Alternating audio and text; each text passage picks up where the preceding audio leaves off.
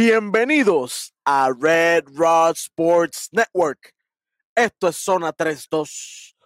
Conmigo, como siempre, el doctor de la NBA, el Pedro Concesión. Junto a la más hermosa. No es la Peaches Peaches, es la Daisy Daisy. Para que sepan, ahí está la hermosa Daisy, la que nos deja todo por escrito, cuestión de que nosotros nada más somos portavoces de lo que ella nos deja por ahí. Y especialmente ahora, Pedro, que acaba el play-in. It's over. Se acabó. O sea que empiezan los playoffs. Eso es así. Playoff Bueno. mode. Playoff mode. Antes de comenzar, Pedro, para esta gente que tal vez pueda ser nueva, ¿verdad? Porque mucha gente que cuando empieza playoff es que le dan más fuerte a las redes sociales, que están un poco más intensas con esto del deporte. Y tenemos mayor alcance en estos días, así que para la gente nueva, Pedro, que llega a esta casa, ¿cuáles son las instrucciones? Mi gente, si ustedes han seguido otros canales, si ustedes les gusta ver otros contenidos en YouTube, en diferentes plataformas, ya ustedes saben cómo funciona esto y nosotros les vamos a decir exactamente lo mismo. En nuestro caso, que cubrimos la NBA, que cubrimos los 30 equipos, no uno, no dos, no tres, no cuatro, los 30, y que nosotros cubrimos no solamente temporada regular, no solamente off-season, nosotros cubrimos todo, playoffs, playing, todo. Aquí con todo lo que nosotros cubrimos, hay un montón de contenido y un montón de tiempo que nosotros le estamos metiendo mano a esto. Así que yo creo, yo creo que así como ustedes se suscriben a otros canales que están todo el tiempo activos, también se tienen que suscribir a este porque nosotros estamos haciendo todo eso todo el año. 365. ¿Sabes cómo es esto? Oye, Sí, señor. So, aprovechan si les gusta lo que vamos a hacer hoy, si les gusta lo que hemos hecho, eh, van para allá abajo, la sección de comentarios, nos dejan saber que les gustó, le dan like, le dan subscribe, le dan share, le das a la campanita para decirle al algoritmo de YouTube, hey, me gusta esta gente, me gusta el contenido de esta gente, dame más de eso, no puedo vivir sin lo que dice esa gente. Normal. Normal, como dice el pana mío. Así que ya saben lo que tienen que hacer. Oye, y si les gusta esto pendiente, porque ahora es que viene lo bueno, ahora vienen los playoffs y después de los playoffs la cosa no se acaba, como yo lo dije ahorita. En el off-season hablamos de cambio, hablamos de un montón de cosas que vienen por ahí, que ya tengo idea. Ya Pedro GM ya está Ya. ready. Ya hay, ya hay idea para el equipo. Pero mira, eso es para después, eso es para off-season. Así que ya saben lo que tienen que hacer si no se quieren perder nada de ese contenido bueno. Oye, mi gente, y aparte de, vaya y coja su posconcito, busque su refresquito o cervecita, porque este es tiempo de dársela. Hay que dársela, hace calor. Porque en Ujú. PR hace más calor que en Phoenix. El sol de Puerto Rico está más caliente que el de Phoenix. Ella lo sabe. ¿Quién es ella? Bueno, vamos donde nos quedamos. y es ese último, esa última oportunidad para poder entrar a los playoffs, eh, enfrentándose para buscar esa posición número 8 en el este. Se enfrentó Miami contra los Chicago Bulls. Mano, definitivamente los Bulls se quedaron cortos al perder 91 por 102 de Miami Heat. Eh, Zach Lavin no fue el mismo Zach Lavin que el juego anterior, definitivamente. Todo Esto fue el Zach Lavin botajuegos, literal. El Zach Lavin de Minnesota fue el que vino para aquí. Eh, DeMar DeRozan, the more I say, it, the more I like it, 26.9 asistencia, 4 rebotes. Alex Caruso, Alex Caruso 16 puntos. Bucevic, 12 puntos, solamente 9 rebotes. 15 puntitos nada más para Lavin. De parte de Miami, eh, 31 puntos para Jimmy Buckets. 31 puntos también para Max Truss. Eh, Tyler Hero con 12.7 asistencia y 8 rebotitos. Bam Bam Adebayo. 8.4 asistencia, pero 17 rebotitos, lo que le hacían falta en el juego pasado, los aquí y ganan este juego en la en la de rebotes también, 51 a 37, cuando en el juego pasado no llegaban ni a 40 y aquí llegaron a Ujú. 51, para que tú veas. No nos escuchan nada, Pedro, no nos escuchan. Es que en Miami se habla español. En Miami se habla español. ¿Hay gente que sabe es. español allí? Sí, ahí hay gente que sabe español. Tenían que hacer esos ajustes, hicieron los ajustes y ganaron el juego. Este era el equipo de Miami que nosotros estábamos esperando contra Atlanta. Esto era lo que estábamos anticipando. Esto era, por esta razón fue que nosotros nos fuimos con Miami cuando se enfrentó con, con Atlanta originalmente, en en ese primer juego de, de play. Definitivamente. Oye, oye, Pedrito, Pedrito, Pedrito. Pues, lamentablemente cae el equipo de los Bulls, nos veremos el año que viene. Miami se enfrentará en octavo lugar, se enfrenta a los a los a los Bucks. Milwaukee Eso va ya mismo, ya mismo hablaremos de eso. Próximo jueguito de esa noche, esa noche por si acaso, mi gente, fue el viernes 14 de abril del Ujú. 2023. El segundo juego y último de esa noche fue los Minnesota Timberwolves abajotando, dándole cátedra al equipo de los Oklahoma City Thunder, que los vencen 120 por 95 y le dieron por donde más les duele, por el grande, por los rebotes, por los rebotitos. Ahí es que les duele, por eso es lo que estábamos diciendo en el episodio pasado, que ellos lo que tienen es a Jalen Williams de centro. Bendito sea Dios. Eh, pregunta, ¿el de Santa Clara o el de Arkansas? Porque la, la producción siempre nos estaba diciendo cuál era de un lado, cuál era del otro. Ya yo estoy aborrecido. Ya yo siento que estudio allí. Ya, ya yo, yo dije, entre yo soy de, de, de, de Arkansas, ya mismo voy con un sombrerito vaquero para grabar. Te digo, o Santa Clara, cualquiera de los dos, el que te guste más. Ay, Dios mío. Mira, Pedro, entonces, eh, cogen una clase josca en, lo, Ujú. en, lo, en la cuestión de los hombres grandes. Mira, vamos por ahí. Los Thunder, por ejemplo, miren el centro de los Thunder. 8 puntos, 0 asistencia, 6 rebotes. Ese es el centro. Lou Dortz, eh, 17 puntos, 3 asistencias, 8 rebotitos, 17 puntos para Jalen Williams. El centro es J también, pero con Y, es Jalen. En español tú sabes la diferencia, en inglés se pronuncia Exacto. igual. Ese es el problema. En inglés el forward es, eh, en español es Halen Williams y el otro es Hailing Williams. ¿Qué problema? Jalen y Jalen. Ave María. Ave María. Charles es la Alexander. Eso va a ser un problema. Jay Williams y los dos se miran como que hay que Mira, por, es que necesito a Jalen en el juego. hay que llamarlos Eh, por número. Eh, number six, number eight. Es la única manera. sí, porque La única manera. Oye, Chao Gildios Alexander, 22 puntos, 3 asistencias, 7 rebotitos, no recibió mucha ayuda, mucho menos de Josh Giddy, que solamente se fue con 6 puntos, 6 tristes puntos. y mucho menos asistencia que en el juego anterior.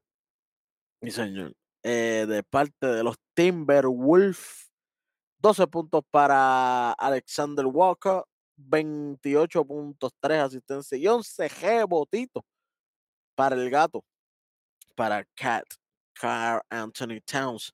Eh, Rudy Gobert, 21 puntos, 2 asistencias, 10 rebotitos. Anthony Edward, el hombre hormiga de Ant-Man, 19 puntos, 6 asistencias, 10 rebotitos. Mike Conley, 14 puntos y 11 puntos. Kyle Anderson, para Y que tú vimos, veas, y por, vimos por haciendo alley con Gobert también. ya, se aclaró todo. Oye, un puño, un puño refresca amistades. Mira a Jordan Poole y, y, y Draymond Green. Eh, Rudy Gobert se fue con 10 rebotes y Towns 11. Eso es lo que me refería.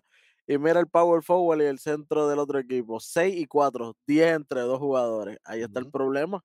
Muy poco. En, en Oklahoma, el más que cogió rebote, cogió 8 rebotes. O sea, que no, hay, no hay ninguno ni siquiera que llegara a 10. Y, y el Luke Dort, que sabemos que es un small forward. Exactamente. En un buen día. Es un buen día. Depende de lo que almuerce. si está, si está livianito, si está livianito. Exacto, exacto. Sí, está livianito. Eh, aquí vimos, aquí vimos exactamente lo mismo que, que habíamos hablado antes de, de este juego, la última vez que nosotros cubrimos esto. Eh, esa es una de mis preocupaciones de parte de Oklahoma. Yo sé que Shai va a hacer lo que, lo que él hace, ¿verdad? Todo el resto del equipo, pero esos dos, esas dos torres allá abajo, tú no tienes nadie. Si tú pasaste trabajo con Valenchunas, créeme, vas a pasar trabajo con Carl Anthony Towns, vas a pasar trabajo con Rudy Gobert y los dos se aprovecharon de eso. También quiero darle crédito a Nicolas Alexander Walker, que hizo tremenda labor defensiva con el primo, sí, porque la producción nos dejó saber que eran primos. Eh, Charles Alexander. Este, lo cubrió bastante bien en todo el juego, hizo muy buen trabajo. Básicamente lo sacó de ritmo por completo. Eh, y pues, al sacarlo a él de ritmo, sacas el equipo entero. Porque eh, muchas veces la ofensiva empieza por Shai atacando y entonces dándole la bola a Giri, dándole la bola a los demás y entonces los demás haciendo lo suyo.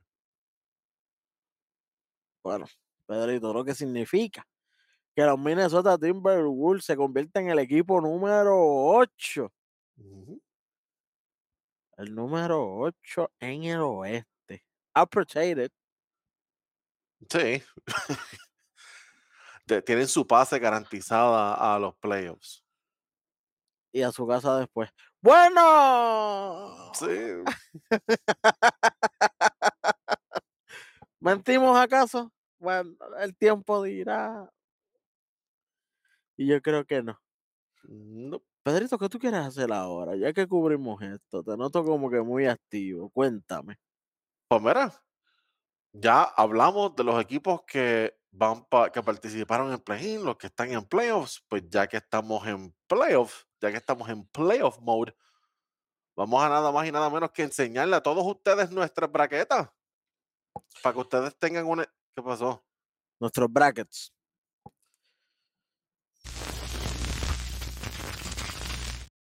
Creo que tenemos unos problemas técnicos. Por favor, eh, quédense con nosotros. Eh, tenemos unos problemas técnicos aquí. No se vayan. Sigan en sintonía. Este, tenemos unos problemas. Vamos a enseñar problemón. Eh, Nos vamos a enseñar nuestros brackets para que tengan una idea de lo que nosotros estamos esperando para los playoffs, pero no solamente la próxima ronda que viene, la primera ronda de los playoffs, sino para los playoffs en total.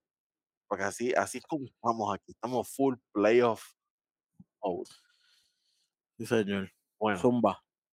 vamos a presentar esto por aquí, chamaco. ¿Sabes lo que tiene que hacer? Ah, ¿viste? Ave María. El superintendente hueso. Sí, señor. Dímelo, Welle, ¿qué tú, ¿qué tú ves para los playoffs? Bueno, en el, en el oeste, en el oeste, la primera ronda, que diga, la- los primeros enfrentamientos eran uno contra ocho, que son los Denver Nuggets contra los Minnesota Timberwolves. Eh, los veo ganando a los, a los Denver Nuggets en cinco jueguitos. y, y eso es dándole uno de esperanza. Uno en donde, en donde Anthony Edwards explota, como el año pasado, 40 Algo puntos, así. una cosa así. De que se convierta en Kermit. Uf, uf, uf, uf. Hill, Hill, Hill, full Hill. Hill. Cuando se convierta a Full Hill, entonces. Pero mientras tanto, como quiera, cinco juegos. Eh, tenía, te, tengo a Phoenix, como quiera, ganándole a los Clippers eh, en seis, en seis jueguitos.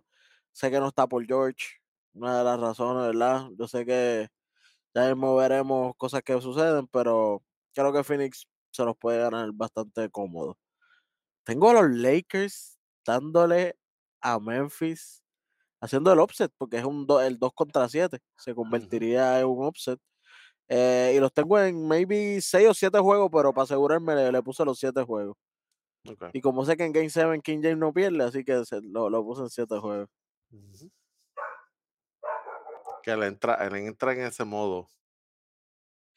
Entonces, tengo a los Sacramento Kings. Esto no es offset, pero es offset. No sé si me entiendes.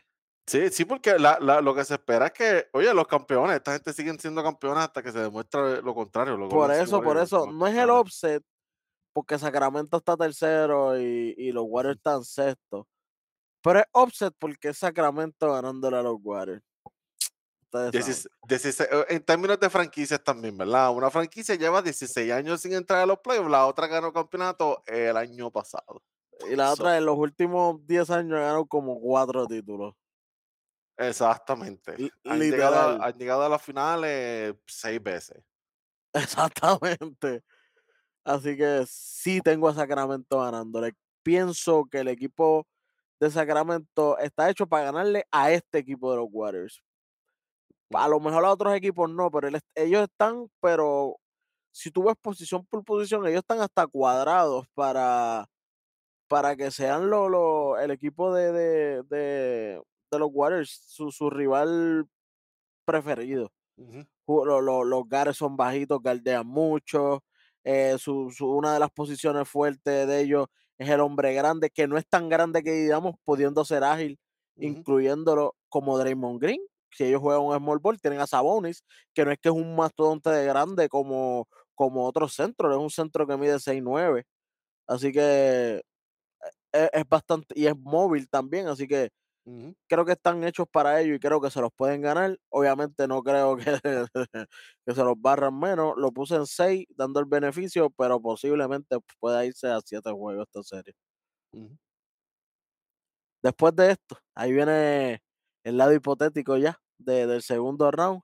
Tengo a los Nuggets venciendo a Phoenix en 6, porque sí, porque pienso de que Jokic viene a demostrar calibre y viene a destrozar a Ayton. No hay break. Ayton, qué bueno, qué chévere. Como decía Kobe, too soft. Too soft. too soft, too soft. Charming, charming. Charming, charming. Entonces, los Lakers los tengo ganando en 5 a los Sacramento Kings. Sí, que le ganaron la serie regular, sí, pero mi gente regular es regular. Ustedes lo han visto, Y, han- y ustedes son, dos, visto. son dos equipos de Lakers completamente diferentes. Tú le puedes ganar a uno, pero tú le ganaste a otro. ¿Cómo se vio el otro juego? literal, literal.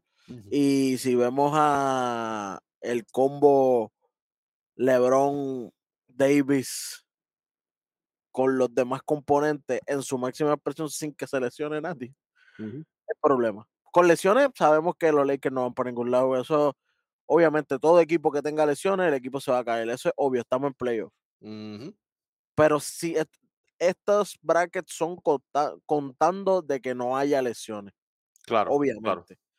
Si no hay lesiones, pienso que los Lakers en 5 Ok. a Sacramento. Pero lamentablemente, cuando les toque la gran final contra Denver, bye bye. Denver para la final. ok. La venganza de, del De, tirito de Davis en el Game 6 aquel. ¿Te de acuerdas? De la burbuja. De la De la burbuja. Se enfrentarían, la, para ti se enfrentarían por segunda vez desde la burbuja. Y está el todo el mundo. Final. Porque está todo el mundo. En, lo- en los dos equipos está todo el mundo. Pero entonces esta vez el resultado sería diferente. Sí, Pues porque ahora tenemos también un. Jokic más maduro. Tenemos un Jokic que ha ganado dos MVP. veces MVP, potencialmente tres. Un Jamal Murray saludable, un Michael Porter Jr. que ha crecido también un poco, en estatura no, pero ha crecido también un poco. Aaron a, Gordon Aaron- a Aaron Gordon esta vez. Hay problemas ahora. Pues sí, pues tengo a los Nuggets en seis. Ok. Vamos para el otro lado, para, vamos para este. Y tengo a los Milwaukee maceteando a Miami si no hay lesiones. Tengo a los Cleveland Cavaliers en seis juegos a los Knicks. En seis juegos. Le doy dos a los Knicks porque esos zurditos sacan unos jueguitos de momento, papi. Que uno dice, ¿cómo es esto posible? Y sucede. Bronson a veces viene virado. Tengo a Bien. Boston maceteando a Atlanta, muerto a la risa. Y tengo a Filadelfia maceteando a Brooklyn también. Offset. ¿Para quién? Eh, no, no, no, para pa, pa los fanáticos de los Nets, que nosotros Pa' van a estar Jay-Z, pa' Jay-Z. molestos. Exacto, para Jay-Z. eh, Jay-Z va a estar molesto. Oye, segunda ronda de, del este sería Milwaukee contra Cavaliers. Ahí tengo, hablando otra vez, recalcando, sano ambos equipos. Tengo a Milwaukee en 5, bastante, bastante cómodo. La otra serie no. Boston Celtics contra los Philadelphia 76ers se van a sacar los cantos. Estamos hablando hay dos jugadores en el top 5 del NBA aquí actualmente. Top 5 de, de, de, de, de mejores eh, para MVP candidates. Tenemos Ah. al Embiid y tenemos a, a, a Tatum. Ah. Pero como quiera, tengo a Boston ganando en siete juegos. Como quiera, pienso que se, lo- se los comen. Y puse siete, dando, la, da- dando que es una serie interesante. Pero pues si, si Filadelfia se frustra rápido, que lo hemos visto en otros años, eso es en cinco juegos y para afuera. Esa gente pierde un juego corrido y se frustran. Lo hemos visto. Sí. Así, así que. Entonces, en otra serie de siete juegos, tengo a los Milwaukee Bucks y a los Boston Celtics, pero esta vez ganando los Milwaukee Bucks. Un rematch. Un el año pasado. Pero pasa que el año pasado era round 2, no era round 3, porque round 3 era eh, contra Miami, eh, Celtics y. Miami, pero, pero es un rematch como quiera. Es un rematch y esta vez diferente porque está Middleton. Está Middleton.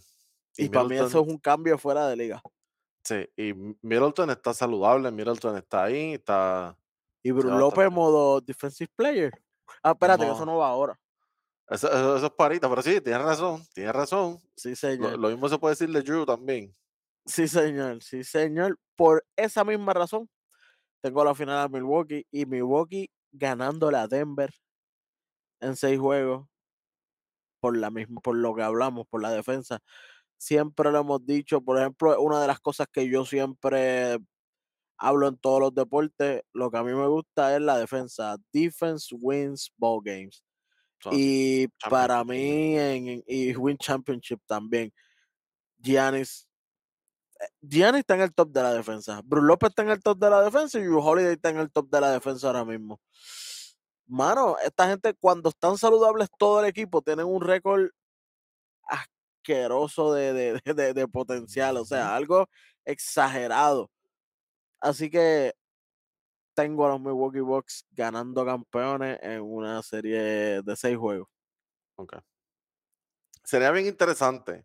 Y yo, yo lo voy a tirar aquí. Que me, gusta, que, me, que me gustan los Nuggets, eso lo sabe todo el mundo, que yo quisiera que ganaran los Nuggets. Pero vamos a dejarle el fanatismo al lado y vamos con lo que, ¿verdad? Como lo que uno ve y como dije, la defensa para mí gana. Y si nos vamos a ver, los Denver no tienen mucha defensa comparado con este equipo de Milwaukee, no hay, no hay comparación alguna. No, el equipo más balanceado de los dos sería Milwaukee y eso lo han demostrado a través de toda la temporada en, en ambas cosas, offensive rating y defensive rating también. Y cuando ves los jugadores a nivel individual, también tienen jugadores que son más balanceados. Este, al lado de Denver, tiene jugadores que son más puramente ofensivos eh, y no tan, tan balanceados como los Drew, que es two-way, como es Middleton, que es two-way, y como es Giannis, que también es un two-way. Y Bruce López, que te da el triple y te protege la pintura. Es más de lo mismo que ya hemos dicho. Sería bien interesante. Yo quiero que ustedes me dejen en la sección de comentarios lo que ustedes piensan al respecto de lo que voy a decir ahora. Sería bien interesante. Porque imagínate que fuera al revés y los Nuggets ganan las finales, ganan campeonato. Jokic obviamente se llevaría el Finals MVP. No, se lo va a llevar Cowboy Pop. Este, Cowboy Pop es bueno, pero no se lleva el fi- el Finals MVP. Imagínate que pase eso. De repente tenemos la discusión. Giannis sigue siendo el mejor jugador en la NBA. Ahora cambia Jokic. Eh, ¿Qué, pasa? Que de repente tenemos un nuevo debate que no nos hemos estado debatiendo esto porque no hay por qué debatir quién es el mejor jugador en la NBA. No, no tiene sentido debatirlo. En mi opinión, no tiene sentido debatirlo. Pero de repente, si pasara esto, si se encuentran en las finales y el resultado fuera al revés, que los Nuggets ganan, que no es lo que estamos viendo aquí, Siembra dudas, si siembra dudas. ganaran, wow, hay que empezar a preguntarse eso. Oye, Cuéntame. eh, gracias por presentarnos eh, tu bracket. Ahora vamos a presentarle a todos ustedes el bracket mío. ¿Está por aquí? Mira, vaya el doctor Mira de la. NBA. Cuéntame, Mira Pedro. ¿qué tú, ¿qué tú tienes? Empezamos esta vez al revés. Empieza con el este. Vamos a empezar con el este. Ok, so, eh, así mismo como tú eh, cubriste ya, Milwaukee contra Miami, primer round. Eh, yo veo a Milwaukee también ganando en, ese, en esa serie. Más o menos por las mismas razones. Honestamente, se me hace bien difícil ver a Miami. Yo sé que hace años atrás ellos se enfrentaron y Miami ganó, pero era otro equipo completamente diferente. Tú podías detener a Giannis con una muralla, tú podías usar esas estrategias. Ahora la cosa ha cambiado para los dos equipos. Eh, los rosters se ven diferentes, Giannis es otro, ha subido de nivel, los dos son diferentes, so yo veo a Milwaukee ganando en cinco juegos. Después tenemos a Cleveland contra New York. Pienso que puede ser una serie bien competitiva, pienso que pueden ser siete juegos, eh, pero como quiera veo a Cleveland ganando eh, juego 7. Eh, pienso que, ¿qué pasó? Siete juegos. Siete juegos. Es una de las series más competitivas que hay en, en la liga. Si te dejas llevar por, también por lo balanceado que son en términos de, no, no, balanceado, porque no necesariamente son tan balanceados los dos, pero en cuestión de defensa, en cuestión de intensidad, como los dos equipos son bien intensos en defensa, y especialmente con el año que está teniendo Jalen Bronson y por lo que él llegó a hacer en los playoffs el año pasado, yo sí espero que él pueda tener, que él pueda elevar un poquito más, aún más de lo que ya de por sí ha elevado este año. So, yo, yo sí espero que, que den candela. Aparte de que también estoy contando con que Evan Mobley, que no tiene tanta experiencia, que no tiene experiencia en los playoffs, esta este es su primera experiencia, Darius Garland, que no tiene experiencia en los playoffs, estoy pensando que eso también puede afectar un poco. Versus que en otro lado, New York, sabemos que tienen varios jugadores tienen experiencia ya en los playoffs y el dirigente. Play, pues, playoff. Randall. Dios mío, playoff Randall. También estoy contando con eso y por esa razón Cleveland gana. Ah, ok, ok, ok. También estoy contando con eso. Playoff Randall. También estoy contando. No me he olvidado de eso. So veo a Cleveland ganando aquí.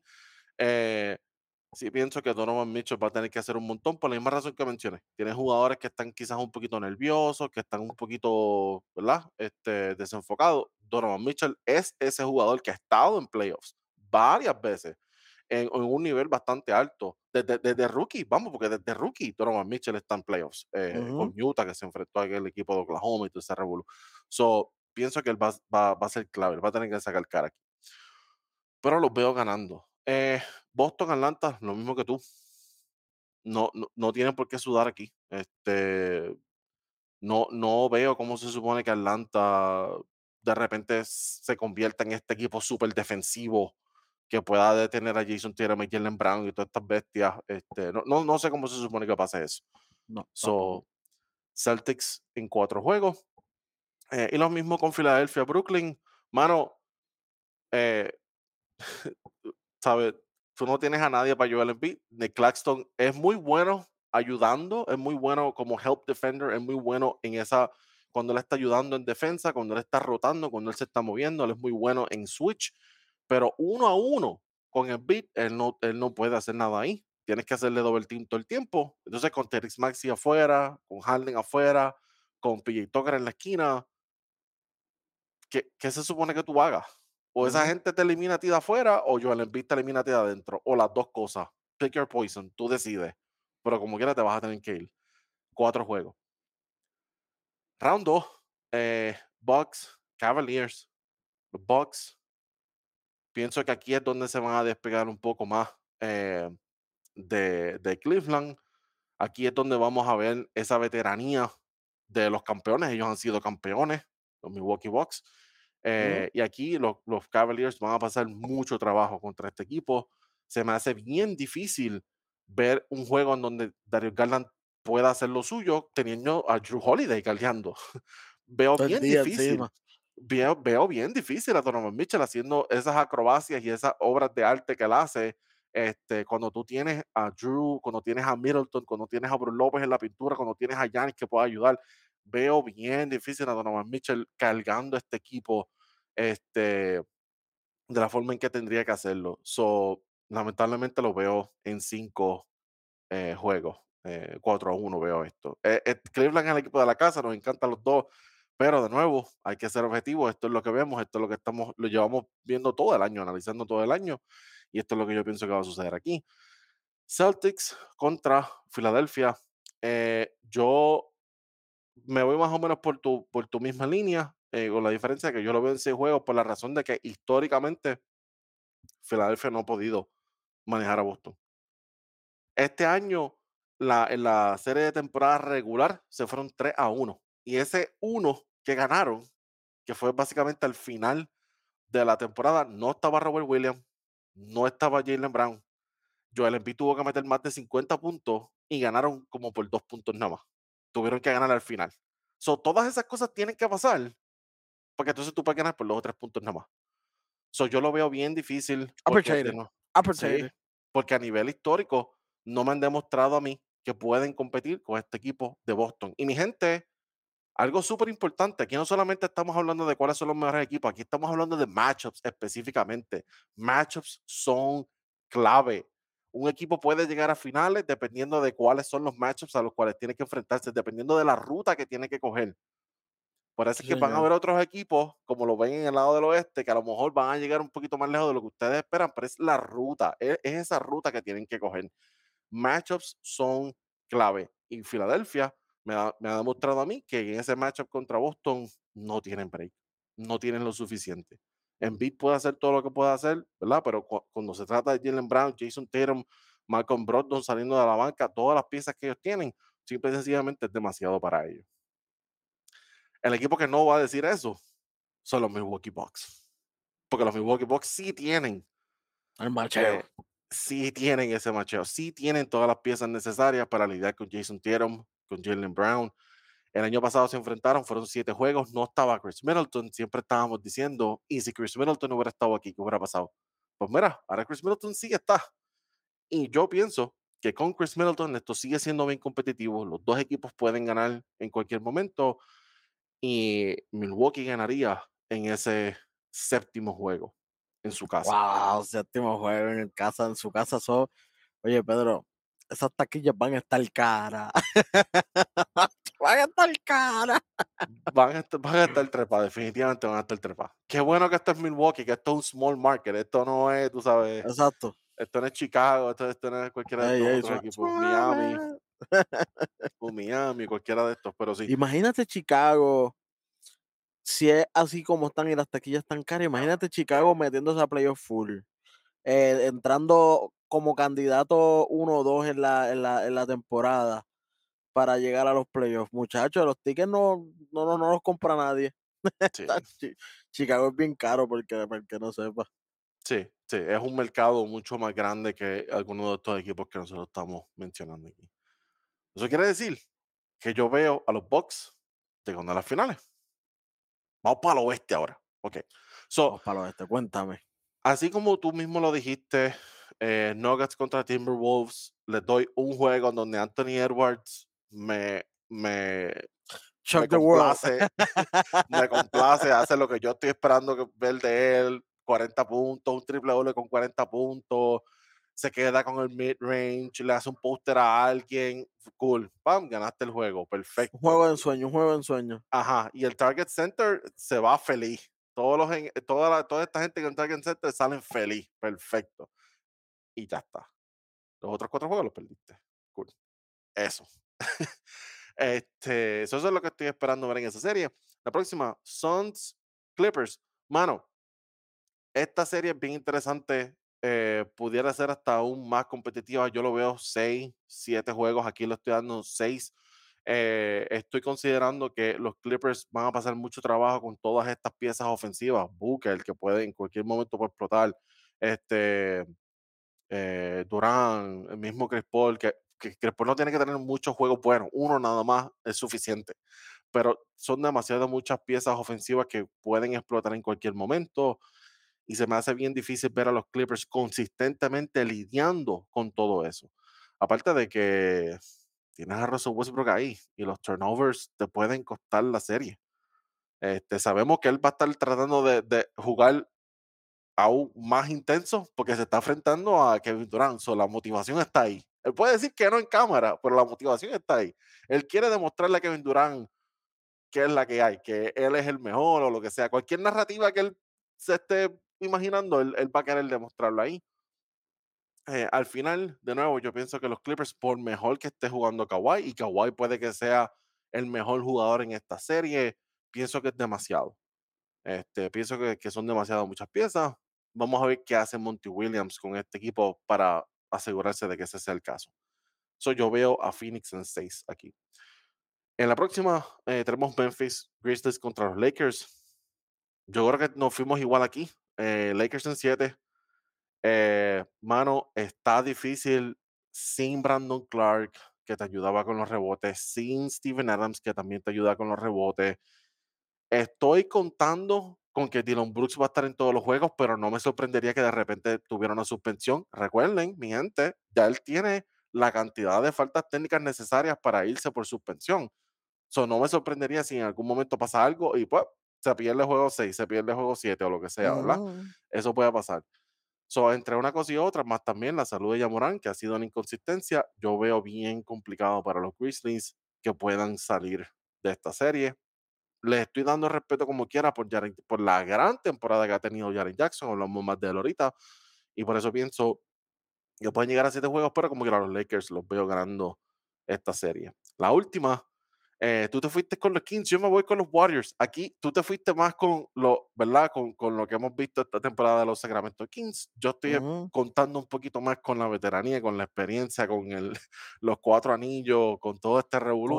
Con, la transformación que hacen los Warriors de, de, de la temporada regular a, a los playoffs que hace todos los años, que la temporada regular a veces parecen gatitos, como el año pasado, y de momento, ¡pum! campeones. Exactamente. Yo tampoco vi a los Warriors ganando campeonato el año pasado, lo hablamos aquí, eh, y terminaron ganando. Este, so yo estoy contando con, esa, con ese próximo nivel de ellos, estoy contando con eh, Wiggins, Andrew Wiggins, eh, que, que ya, ya está listo para regresar. Ujú. Estoy contando con que los Warriors van a poder ganar juegos en cancha ajena contra Sacramento, porque después de todo no es tan ajena que digamos, este, está- están a 15 minutos, están a, a- a una guagua, tú sabes, están allá al lado. So, no es como que tienen que pasar un montón de tiempo en un avión ni nada por el estilo. Este, y pienso que los Warriors tienen suficientes opciones para eh, atacar esa defensa de Sacramento que en ningún momento durante la temporada regular han demostrado que pueden ser buenos en esa área. Este, sí, a nivel ofensivo, el mejor equipo en toda la liga, pero a nivel defensivo pasan trabajo y yo valoro mucho la defensa, so me tengo que ir más con los Warriors a que puedan castigar esa defensa de Sacramento. Ya veremos a ver qué van a hacer los dos dirigentes que estuvieron juntos en Golden State. Mike, eh, eh, Mike Brown y, Steve Kerr se conocen Sí, bastante bien. Eso. Oye, también va, va a jugar un coach, era factor. assistant coach. Exactamente, exactamente. So, esa es mi primera ronda. Eh, segunda ronda, eh, Nuggets contra Suns. Aquí yo me voy al revés. Yo creo que tú te fuiste con los eh, Nuggets. Yo me voy a ir con los Suns. Más, por- más o menos por las mismas razones. Es bien difícil manejar todas estas opciones. Y si hace un par de años atrás, los, eh, los Suns le ganaron a los Nuggets. Claro está. Eran un equipo un poco diferente. No, estaba, no eran, ¿verdad? No, no estaban todos saludables. Eh, los Suns no tenían a Kevin Durant. So- son dos equipos completamente diferentes. Pero yo en este caso eh, pienso que van a caer por la misma razón que los Clippers caerían. Son demasiado muchas opciones. Y los Nuggets son otro equipo que también han sido un poco inconsistentes en la defensa.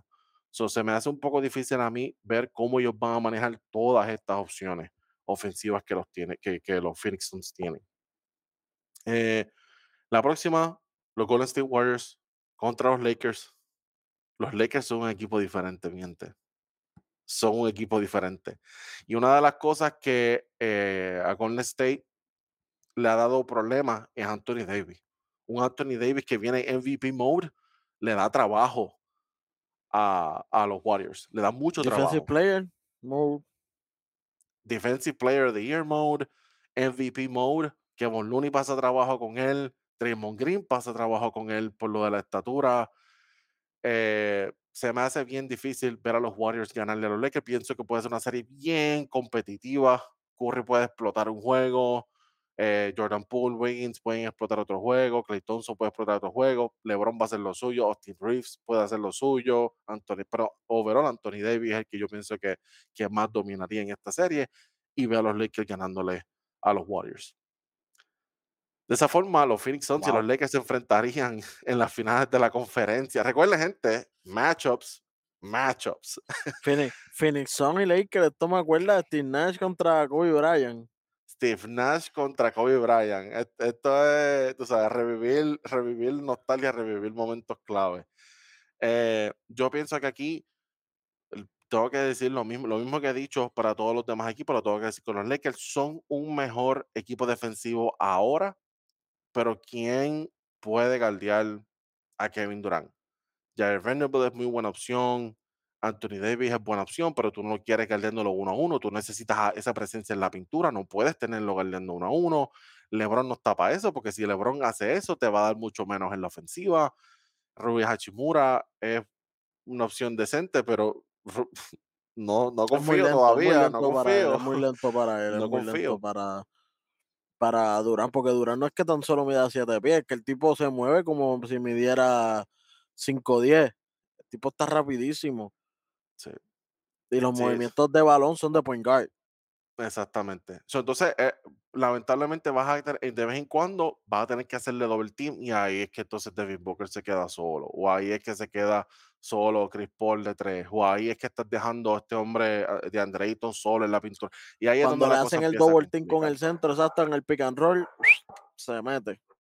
Ahí es donde la cosa se empieza a complicar porque ya de repente ya no tienes más estrategia, ya no tienes más estrategia.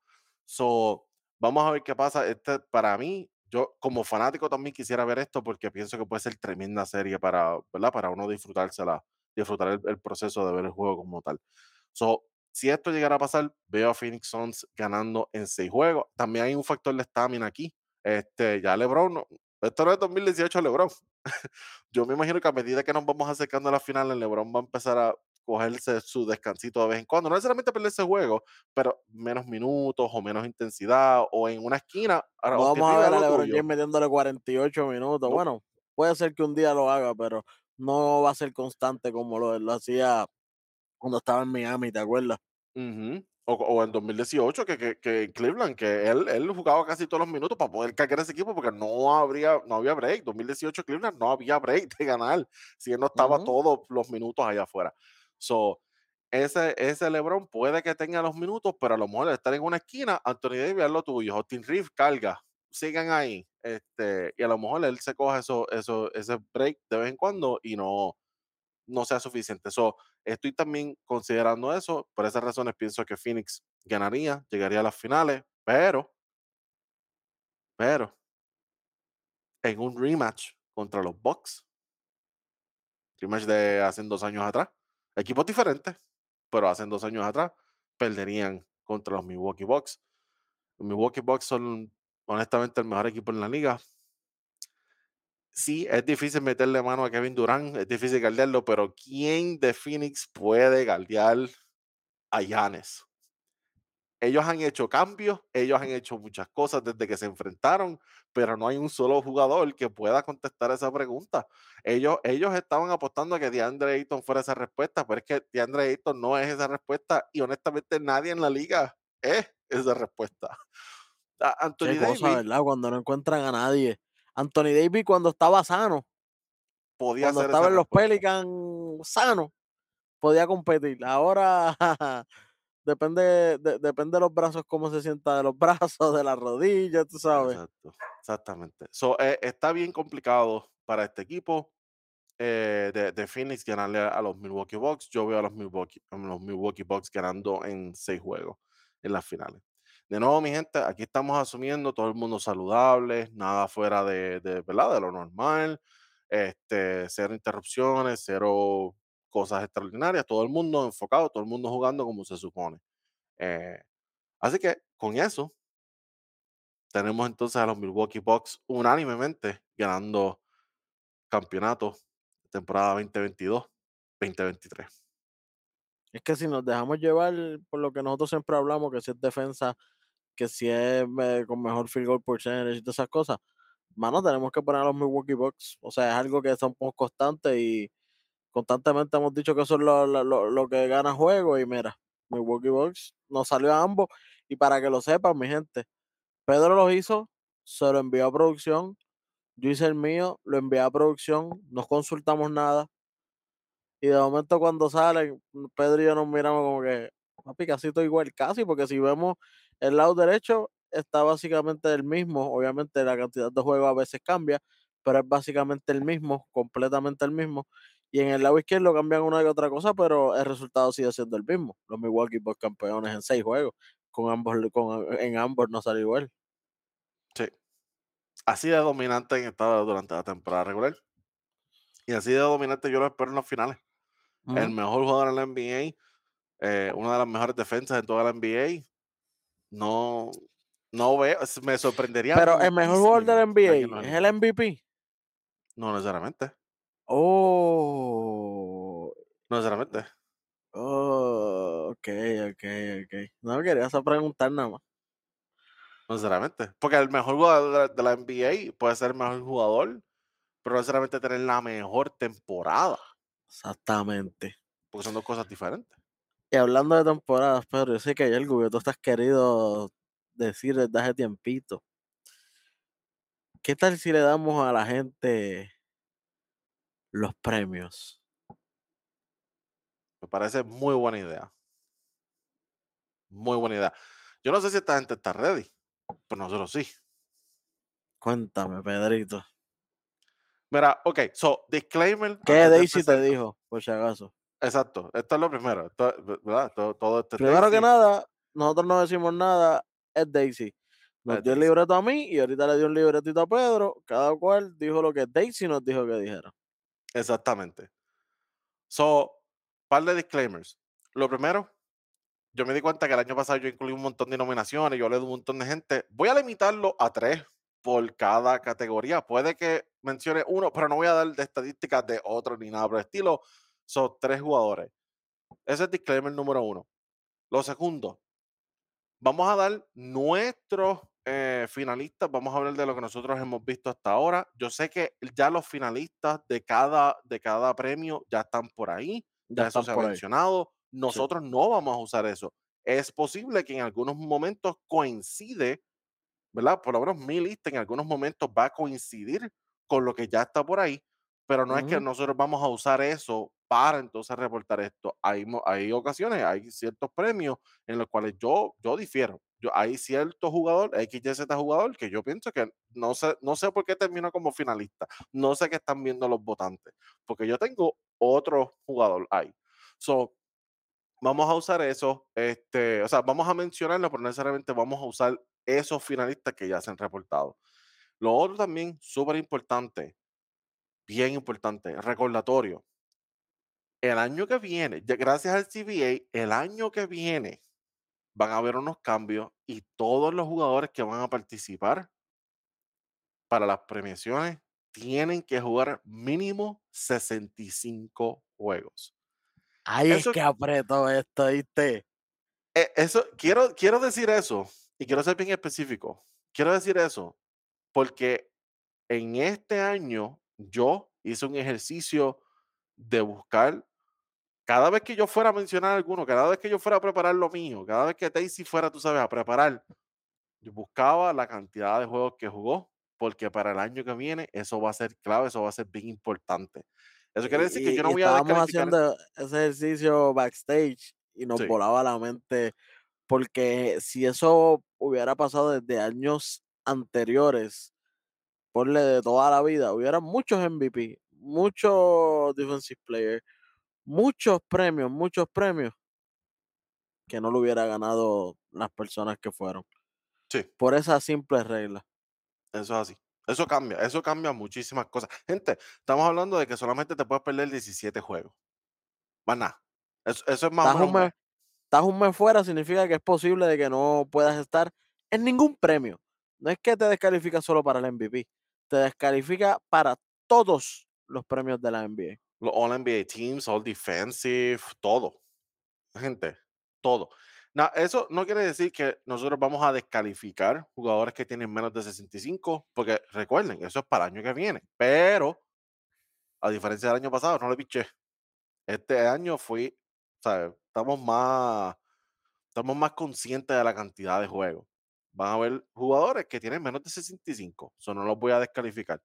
Pero sí le estoy dando un bono a esos jugadores que jugaron 70 y pico de juegos, casi 80, o toda la temporada. Esos jugadores sí tienen un bono. So, sin más disclaimer, sin más preámbulos, Welly, ¿por qué premio queremos empezar? Vamos a empezar por el, el que siempre se me escapa el nombre, el, el, el breakout, el, ¿cómo es? Most El, Improved Player of the el Year. most improved player of the game. Ok. Ese está Ese bueno. chamaco. Ese está bueno. Ok.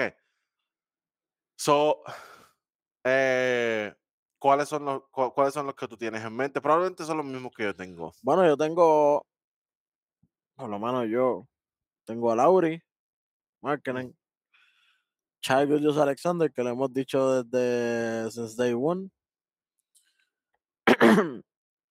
y no, espérate, tenía el otro aquí. ¿A quién tú tienes, Pedro? Aparte de ellos dos. ellos 2 y Tyrese Haliburton.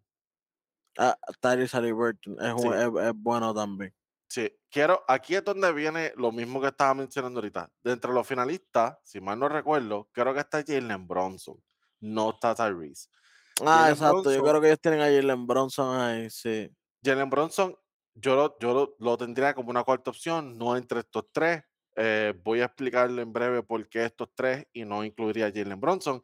Eh, pero estos son, estos son los tres que nosotros también consistentemente hemos, los hemos mencionado. Ok, so vamos a empezar con eh, Shai Gilgeous-Alexander, que es, es como quien dice, ¿verdad? El, el primero que se mencionó bien temprano la temporada. Ok, so Shai jugó 68 juegos esta temporada. Eso, mi gente, se los dije. Vamos a contar los juegos aquí. 68 juegos, sobrepasa los 65. Él va de 24.5 puntos por juego a 31. Un pequeño brinco eh, de más de 6 puntos por juego. Él terminó con un PR de 27.2, bastante alto en la liga. Eh, win shares 11.4. Él está top 10 en esa, eh, en esas tres categorías, en puntos por juego, en PER y en win. Él está allá arriba trepado. So, hasta cierto punto él también tiene un buen argumento, no buen argumento, pero, pero no me sorprendía si tuviera alguna- algún voto, alguna mención para MVP. Después hablamos de eso. Él fue bien importante en ese récord de 40-42, que mucha gente no se esperaba que los Oklahoma City Thunder terminaran con 40 y 42. Y honestamente lo que ha hecho Shai este año es acelerar ese proceso de rebuilding este, y sobrepasar las expectativas. Nadie esperaba ver este equipo en el play-in y él logró llegar a play-in. So, todas esas cosas cuentan, por eso es que él está en esta, en esta nominación, en esta categoría de Most Improved Player of the Year. Ese es Shai. So, Tyrese. Tyrese jugó 56 juegos. Eso es menos de, de Shai, eh, menos de los, de los requisitos, pero no lo voy a descalificar. Él va de 14 puntos por juego en Sacramento a 20.7 puntos por juego en Indiana esta temporada.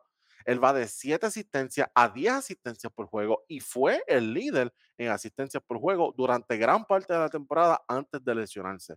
Él, tenía, él tiene un PR de 23.6, que es un PR bastante bueno considerando que él es un guard. Este, point guard para ser más específico, y él está raspando ese 50-40-90 club. Él se va con 49% de tiro de campo, 40% de tiro de 3, que es parte del 50-40-90, y 87% en tiro libre, que es bastante alto también. No es parte del club, pero está bien cerca. Eh, él pasa de ser la opción número 2 en Sacramento, detrás de De'Aaron Fox, antes de hacer ese cambio, y ahora es un discu- indiscutiblemente el número 1 en Indiana. Y a veces el número 2 y número 3 también. Este, y como les dije anteriormente, él no solamente fue líder en asistencias por juego durante gran parte de la temporada, pero que también los Pacers, él los tenía, los Pacers consistentemente en el antes, eh, por encima del play-in. Olvídate del, del range de play-in, no, no, no, por encima del play-in antes de sufrir esa lesión. So, ellos estaban compitiendo consistentemente con, con él, sobrepasando expectativas cuando él estaba saludable. ujú, So, por esa razón, yo pienso que él, él debe estar aquí. definitivamente. Y el último, Lauri, Markkinen, que el cambio fue masivo, casi 11 puntos, Pedro, de diferencia del año pasado a este. Eso es masivo, ¿sabes? Y creo que fueron como casi tres rebotes por juego también de diferencia, Tres de rebotes por juego. 5 a 8. Oye, no se duerman, Lauri Markkinen tiene grandes posibilidades también. Sí. Henry Markkinen termina con un PR de 22.1 y un win share de 8.2, que son bastante, son buenos números ambos. Obviamente, él, él sobrepasa todas las expectativas que habían de él, de récord y de estadística. Este, hubo un punto dado en, que, en la cual Utah estaba también posicionado en el play-in Eh, nadie esperaba que ellos estuvieran ahí. Nadie esperaba que estuvieran en el tope de- del oeste en un punto dado. Claro está, eso era demasiado muy temprano en la temporada, eso no cuenta. Sí es cierto, pero, pero ellos definitivamente sobrepasaron esas expectativas como quiera al final de la temporada. Se esperaba que ellos fueran el peor equipo en la liga. Estaba entre ellos y San Antonio, esa era la expectativa. Y ellos consistentemente estaban por encima de eso. eh, y, y mucho más antes del trade deadline porque ellos tenían todas esas piezas con Mike Conley, con Jared Vanderbilt, Beasley, toda esta gente. So, ellos estaban sobre, eh, sobrepasando esas expectativas y él va de tercera opción detrás de Garland y Jared Allen en Cleveland a ser el número uno indiscutible en Utah. Eh, muchas personas no veían eso pasar. So, él, ¿verdad? Él da todos estos brincos del año anterior a este y por esa razón Laurie Marketing es mi most improved player of the year. Sí, señor. Sí, señor. Está la, verdadera pelea, pero esta, para mí, está, los demás están, pero para mí está entre él y Charles Gilgio Alexander. El brinco más grande, obviamente, lo dio él. eh, en cuestión de puntos, mucho más puntos, mucho más rebotes. La diferencia de Charlie Alexander creo que fueron siete puntos más y en lo de rebote y asistencia estuvo más o menos igual.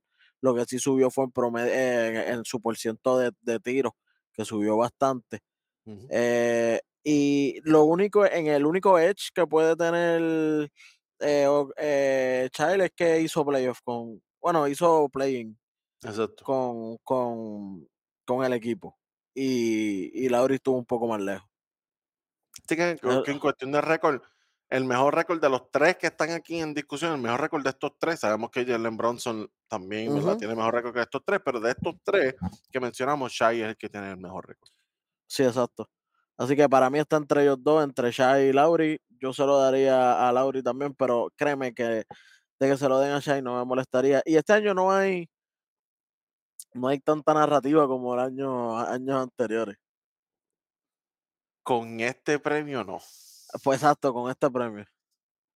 Ahorita hay uno que Porque tú sabes que- Que, que los este- premios, eh, eh, eh, este premio el año pasado creo que fue cuando lo ganó Morant. que fue el año pasado, sí. Sí, eh, hubo una narrativa y nosotros, pero primero que nada, ¿por qué se da a Morant? Si ya Morant los números lo que subió fueron dos puntos por juego o algo así. Anyway, Sí, sí, si fuéramos a usar la misma lógica que usaron los votantes el año pasado, pues entonces Shai tendría que ganar. Si es que vamos a usar la misma lógica. si nos vamos con la misma lógica del año pasado, sí, el equipo casi hace playoff, hay que dárselo. Exacto. Y, y en cuestión de, de los números per se, son los, los números más altos. Entre los tres son los números más altos. Que era lo que pasaba con Jamoran el año pasado. Este, de los tres, el único que está genuinamente compitiendo para All NBA First Team sería Shai. Este, aunque sabemos que, que Lauri también tiene buen, buen argumento para uno de los tres equipos. Pero ahorita hablaremos de eso. So, yo creo que aquí nos, nos fuimos unánime con Lauri para Most Improved Player of the Ujú. Year. Most Improved Lauri, no, como repito, no me molestaría que se metieran a Shai aquí. Sí, sí. Bueno, mi gente, ese fue Most Improved Player of the Year. Antes de seguir con el próximo, yo les recomiendo a todos ustedes una pequeña pausita, ¿verdad? Para ustedes, para nosotros, recordatorio de que si les gusta lo que están viendo aquí, vayan allá abajo, le dan like a la sección de comentarios, nos dejan saber, ¿verdad? Esto que, esto que ustedes piensan de lo que estamos discutiendo hasta ahora, le dan like, le dan subscribe, le dan la campanita, aprovecha, nos das pausa. ¿Le diste pausa? Ok, está bien. Volviste, ya regresaste y me imagino que ahora tú tienes cafecito, quesito, jamoncito, tú sabes, tienes algo, tú sabes, Los mejores, pa- cosas, los mejores quesos, los mejores, los mejores salami. los mejores salamis, tú sabes, para seguir con el resto de la discusión, porque lo que viene ahora es, tú sabes, top tier. Bueno, Pedro, tengo algo aquí, no sé si te, no sé si es parte de, pero si lo tienes. Coaches of the Year. Uh, Coach of the Year. Coach Este, of the este, Year. este yo creo que es un, este yo creo que hay menos debate aquí, pero va- vamos allá, vamos allá. Vamos allá. ¿Qué tienes aquí, Pedro? ¿Qué te dijo Daisy? Que se me olvida, yo siempre digo que tienes aquí, Pedro. oye. ¿Qué te dijo Daisy que pusiera? Yo, el, el más obvio no lo voy a mencionar. Ese, ese no hay que mencionarlo. Eh, no hablemos de Bruno. So, yo eh, vi que los finalistas, Bruno. so, vi que dentro de los finalistas tenían al, al más obvio y tenían a Joe Mazzulla de los Boston Celtics y tenía a Mike Daigneault de los Oklahoma City Thunder. Yo, yo no veo a Daigneault de los Oklahoma City Thunder como uno de los tres eh, finalistas. Yo tengo a JB Bickerstaff de los Cleveland Cavaliers. So yo tengo Joe Mazzulla de los Boston Celtics, JB Bickerstaff de los Cleveland Cavaliers y tengo Mike Brown de los Sacramento Ya está, ganó. ya. Próximo, próximo tema. No hay que, oye, Sacramento Kings. La gente esperaba que estuviera en el lower three de, de, de- del oeste. ¿Qué pasó? Fuera Están en el top fuera de play-in. 3 del oeste. Mm. Están completamente opuestos a lo que la gente esperaba. Mike Brown llevó a este equipo a, a- a los playoffs después de 16 años. No hay break. Si no se lo dan a Mike Brown, es un robo a mano armada. Le quiero recordar a todo el mundo que este es el primer año de Mike Brown en este equipo de Sacramento. No es que él lleva cinco años formulando esto. No, no, no, no. Él acaba de llegar. Él acaba de llegar. Y le dijeron lo que tienes es estas armas. Y él es a rayo, es a rayo. Y este llegó a tercer lugar. No, olvídate de esto. ¿Sabe? Y, y no solamente eso. No, no, es, no, es que, no es que llegó y, ah, qué chévere. No, no, no. Es que también hizo muy buen trabajo. Ellos tienen el mejor offensive rating en la liga y lo han tenido básicamente todo el año. Solamente Boston y Denver fueron los que estaban ahí compitiendo con, con Sacramento, pero básicamente todo el año no han podido mantener así. Este, y eso te deja saber a ti que tú estás haciendo un buen trabajo como dirigente. Este, y ya eh, él fue nombrado como dirigente del año también dentro del en- el National Basketball Coaches Association, el NBCA, ¿verdad? Que son los demás dirigentes. Ya lo nombraron a él como el dirigente del año. El año pasado pasó lo mismo con Monty Williams. Monty Williams al final se lo llevó. Gente, este año va a ser la misma. Es como un spoiler alert. Exacto. Exactamente. Exactamente. Eh, quisiera entrar en los argumentos de los otros dos, pero es que en verdad. No hay break, no hay break. Pedro, no hay break. Vamos, vamos rapidito. Oye, eso, ese lo dije porque era uno para matar rápido, rápido. Tengo otro. Six Man Uh, of the Year. aquí, qué bueno que hice la regla de bajarlo a tres, porque aquí hay como 20 candidatos, pero no vamos a hablar de los 20, vamos a hablar de tres. Gracias. Yo tengo, ¿cuáles son, cuáles son tus tres? Bueno, de, de Six Man, precisamente, yo tengo a uno que es de mis favoritos. Y tú sabes quién está en, en el equipo de los Milwaukee Bucks. Y estoy Buena hablando. Sí, me cae bien. Eh, es medio jaquetón, pero es Oh, buena sí. gente. Medio. Tengo a Bobby Portis ahí. Ok. ¿Qué tú crees? ¿Tú Yo tengo a Bobby Portis, uno de los tres. sí? Yo tengo a Bobby Portis. De hecho, los que yo tengo coinciden con lo que también, con los finalistas que ya se anunciaron. Yo tengo a Bobby Portis, yo tengo a Manuel Quickly y yo tengo a Malcolm Brogdon. Esos son mi- mis tres. Rapidito. Sí, esos son los tres que yo tengo. ¿Tienes a rapidito? Tengo el rapidito. Tengo el rapidito, pero tengo un problema con el rapidito. Mucha gente Bo- tiene a rapidito ganando. Por eso te digo. Yo tengo, yo, él tiene un buen argumento, pero pienso que están inflando un poco ese argumento y no me gustaría verlo ganar. Voy a explicar por qué. So, ok, Emmanuel Quickly, 81 juegos. Es el más que jugó de, de los tres. 81 es casi que la temporada completa. So, Ujú, un él tiene-. Exacto, él tiene un pequeño bono por eso. Él se va con 15 puntos por juego. Pero la cuestión es que también él empieza 21 de esos 81 juegos. Es, ah, ya tú, ya tú te estás adelantando. Tú, tú Ah, estás leyendo mis notas. Este, Ah, ok, ok. so, so 15 puntos por juego, 4 rebotes por juego, 3 asistencias por juego. Él es parte clave, ¿verdad? Por la defensa, por la contribución de él. Él es parte clave del regreso de los Knicks a los playoffs. Le tengo que dar eh, el, el- el crédito por eso. Porque los Knicks sabemos que no, el año pasado no fueron competitivos, pero este año llegar número 5 en una, compe- en una conferencia tan competitiva como la, la del Este, eh, le da un boost adicional. Eso sí, como tú dijiste, ¿cuántas veces él empezó? 21 veces las veces que Jalen Bronson estuvo lesionado. 21 juegos, eso es clave. Y no solamente empezó 21 juegos. Mira, aquí es donde viene el problema. Esos números que él hace en esos juegos Fueron inflados inflan, totalmente, exacto. Inflan demasiado el re- los promedios de la temporada.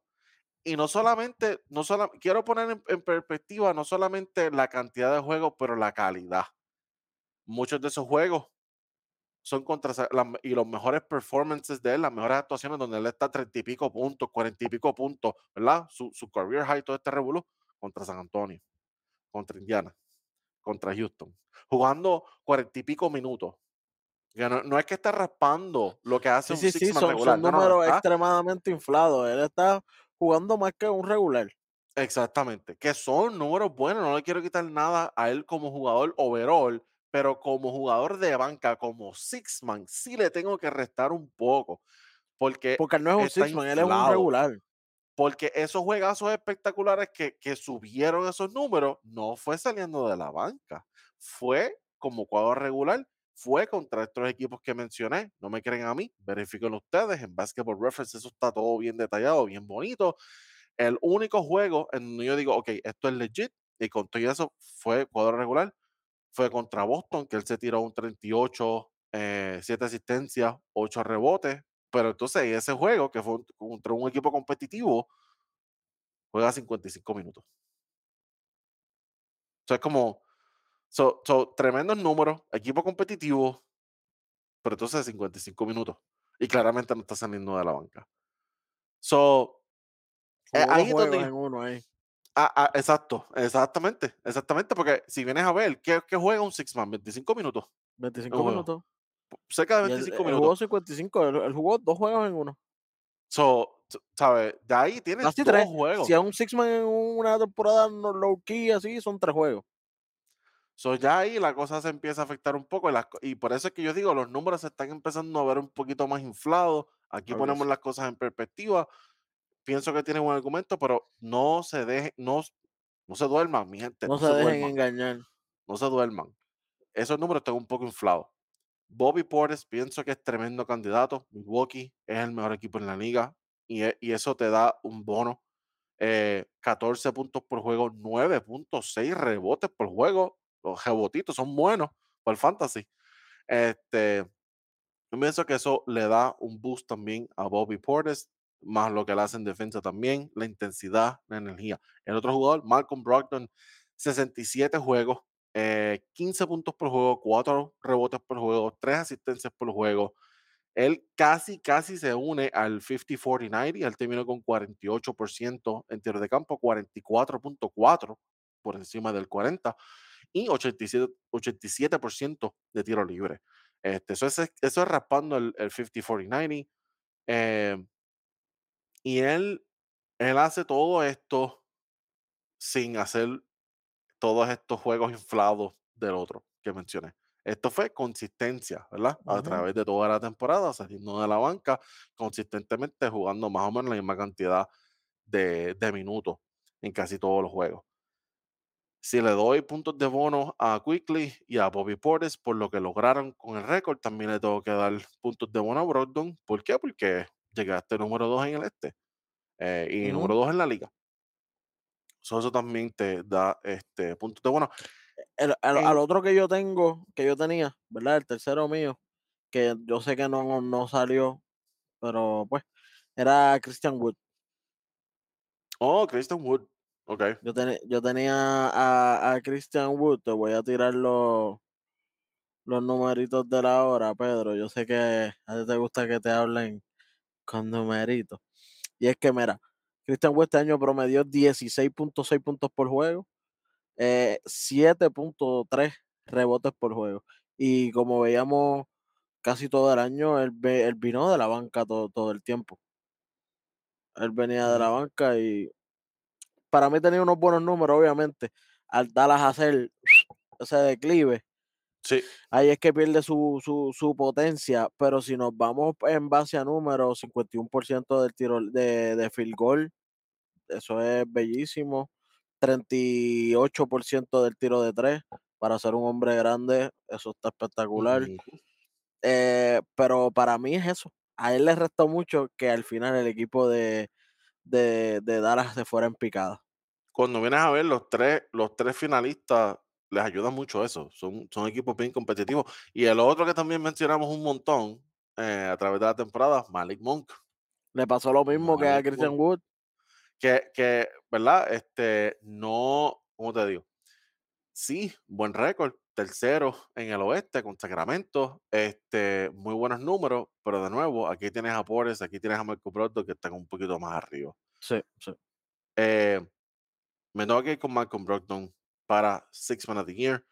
Ujú. Eh, no solamente tiene los números que yo presenté, ¿verdad? Y el récord, pero de entre los tres jugadores, él tiene el PER más alto y la eficiencia más alta de estos tres jugadores. Y no infló los números, salió de la banca consistentemente. Literal, sí, este, Portis eh, también tuvo par de juegos iniciando cuando Giannis estuvo lastimado, cuando Bruce López estuvo lastimado. Ahí obviamente inflan estos números estos jugadores como Quigley, como, como Portis. Y entiendo por el área que nos estamos yendo que es como que hagan jugadores que sean six man de verdad. No es que estuvieron 30 juegos regulares y tuvo 40 de, de, de banca Ah, pero estuvo 40 de banca, sí, pero esos 20 de regulares cogen ese promedio y te lo trepan a Pekín, ujú. Eh, si tie- y si estás jugando 55 minutos en un juego, más todavía. sí, Así que sí, entiendo por dónde te vas y te entiendo. Y creo que sí, es el, es el, por, el más justo. El más sí, justo para mí sería Malcolm Brogdon. Y second choice para mí, yo sé que para el NBA y para mucha gente que estoy viendo, pues, ¿verdad? Uno cuando está buscando información, uno ve los odds, uno ve todo, Quickly está bien arriba, pero como quiera yo pongo a Portis, como quiera. El equipo Yo, uno y mira ese equipazo que, que como está jugando. Y él en los playoffs él es clave también. Yo sé que sí, eso no cuenta, pero sabemos la, la, la presión que ese macho pone. sí, sí. Sí, señor. Eh, sí, yo, yo estoy de acuerdo ahí. Eh, Malcolm Brogdon 1, Bobby Portis 2 y Manuel Quickley 3. No me sorprendería que Manuel Quickley ganara por las razones que ya dijimos. Pero eso es Six Man, mi gente. No terminado. Seguimos. Eh, ok, ya dimos Six Man, dimos Coaches, Most dimos. Most Improved, Te, ten- te tengo Defensive otra. Player. Defensive, tú quieres ir para allá. Eso es, eso es casi el main. Ese fue Pues uno de que los está más bien, está bien. difíciles de Pues este año. Fue está uno de los bien, más dale, difíciles de pues. este año. Pues dime, ¿qué tú tienes entonces? Vamos para uno nuevo. Vamos para, tú sabes, para refrescar la cosa. Y tú mencionaste Clutch ahorita. Tú mencionaste Ah. Vamos para el Clutch Player of the Year. Este, en, en este no hay mucha discusión tampoco. No, yo, este yo, yo creo que este año no hay mucha discusión ahí. No. Eh, so, ya se anunciaron los finalistas. Eh, está Fox como finalista. Está DeMar DeRozan como finalista. No debe sorprenderle a nadie. Y está Jimmy Butler como finalista. Yo, yo no tengo a Jimmy Butler en mi lista. Eh, y, lo, y lo hablamos durante toda la temporada regular. Estaba esperando otra versión de él y no, no lo veía. So, aunque hay algunos números que apoyan esa, ese, ese argumento, yo tengo Y otro jugador posiblemente gane. Y posiblemente gane. Yo tengo a otro jugador que pienso que tiene mejor argumento que el mismo Jimmy. Este, y ese es Kyrie Irving. Yo tengo a De'Aaron Fox, Kyrie Irving, DeMar DeRozan. Por la misma razón que Christian Wood se cocotó, probablemente que también Kyrie se cocotó. Exactamente. Pero yo no puedo descartar lo que él estaba haciendo en los Nets y hasta cierto punto lo que él estaba haciendo al principio cuando llegó a, a los Mavericks. Él termina, Kyrie Irving termina con tres puntos por juego en el clutch. En el clutch, cinco minutos, los últimos cinco minutos del juego, quedando, eh, restando cinco puntos o menos, ¿verdad? Juego bien cerrado. Él es el líder en puntos por juego en el cuarto quarter, con 9.5 puntos por juego. Eh, él termina con un porcentaje de 50% de field goal y 37 en el, en el tiro de tres. Él tiene un récord en el clutch, en el clutch de 37-20, bastante bueno, uno de los más altos de estos jugadores que estamos mencionando. Esas son las cosas que yo estaba eh, analizando para los tres jugadores que voy a mencionar. No sé si los votantes están contando otras cosas también, probablemente ellos están mirando otras cosas, pero esto para mí lo más relevante. Producción en el corto quarter, producción en el clutch y tu récord. Esas son las cosas que yo pienso que son las más relevantes. Eh, Para hacer lo mismo con DeMar DeRozan, the more I say, the more I like it, 74 jueguitos jugó aquí DeMar DeRozan, un poquito más que Kyrie Irving. Eh, termina con 4.7 puntos por juego en el clutch, eh, siendo uno de los, de los top en esa categoría. 7.1 puntos por juego en el cuarto quarter. Este año no es el rey del cuarto quarter. Hubo uno que le pasó. Ahorita vamos para allá. Eh, eficiencia de 48% por, eh, por ciento en tiro de campo y 35 de 3. Él termina con un récord de 14-20, un récord negativo. 14-20 en el clutch. Eso no le ayuda. ¿Cómo fue? Hizo el equipo hizo playoff. Eh, o sea, playing, Playing, playing, playing, exacto, playing, playing. E- Eso Eso sí le ayuda, e- eso le ayuda, eso le ayuda. Eso sí le ayuda. Lo, lo que no le ayuda un poco es el récord en el clutch específicamente. Estás teniendo la producción, pero no es suficiente para ganar el juego. Y sabemos que el año pasado no era el caso. El año pasado se lo hubiera llevado él. Pero este año es un poco diferente porque hay otro jugador. Y ese es DAA Ron, que jugó 73 juegos. Eh, él es el líder en puntos por juego en el clutch. 5 puntos por juego en el clutch. 7.8 puntos por juego en el cuarto quarter. El rey del cuarto quarter. 50% de tiro de campo, 35% eh, por ciento de tiro de 3 y 39-22 en el clutch. Que también está ahí arriba en términos de récord en el clutch. Cuando la cosa está apretada, ganan juegos. Tienen un récord positivo. So, mirando esos mismos tres estadísticas, eh, categorías para los tres jugadores que yo tengo aquí, de Aaron Fox es el que yo veo ganando. Y lo, y lo hemos visto ganando desde bien temprana Sí, temporada. Oye, y yo tengo a, a de Aaron Fox también ganando, pero como dije, he visto muchas cositas anotando de que pongan a, a, a, Jimmy Butler a ganar este premio. He visto muchos comentarios durante los juegos que como que, ah, Jimmy esto, Jimmy lo otro. Y tú sabes, Pedro, que cuando empiezan el mismo media a estar mencionando esto a través del jugador y eso, es que se lo van a dar. Y por eso es que voy a dejarlo por ahí. No es mi favorito, no es el favorito de este canal, pero velen que se van a ir, pueden irse por ese lado. Ojalá no, pero pueden irse por ese lado. Yo, yo genuinamente no, no lo veo. Yo no lo veo. Yo Este, tampoco. yo sé que él tiene la Él calidad y, estuvo y off lo puede todo el hacer, pero año, brother. O sea, nosotros lo vimos, nosotros estábamos, estábamos esperando que Miami haga el lo- la transformación que haga en los playoffs a ver, porque en la regular no nos dijo nada. a, mí, a mí me cuesta un poquito trabajo este, darle, darle ese crédito. Especialmente, no, no solamente por, por Jimmy nada más. eh, mira los tres que mencionamos. Tiraron, muy OP, como nosotros decimos, estamos bien OP. ¿sabes? Tiraron esta pi- no es, no es que Jimmy Butler sea tan malo o, es que, o que no se merezca la mención, lo menos honorífica, es que Diaron, Kyrie y DeMar estaban pillos todo el año, especialmente Kyrie en los Nets también. Este, la cosa está, está apretada con estos tres. So, por eso yo no lo tenía ahí. Pero esa, mi gente, este es Clutch Player of the Year. Este es el primer año. Este es el primer año en que se, eh, se le otorga ese premio a uno de estos jugadores. ¿Quién So, será el a- primero en ganar? So, vamos a ver cómo esto cambia en los próximos años. ¿Para dónde vamos después? Nos falta Defensive Player, nos falta Rookie of the Year y nos falta MVP. Es que Rookie es automático, Pedro. Dale, Rookie of the. Year. Rookie of the Year. Pablo Banquero, ¿y por qué? So, ok, so Porque no 72 está juegos. Obvio. Obvio, obvio. O sea, Eh, está él, está Ben Simmons Blake Griffin. y Blake Griffin. Eh, apretado. Se lo de Banquero como quiera. ¿viste? Sí.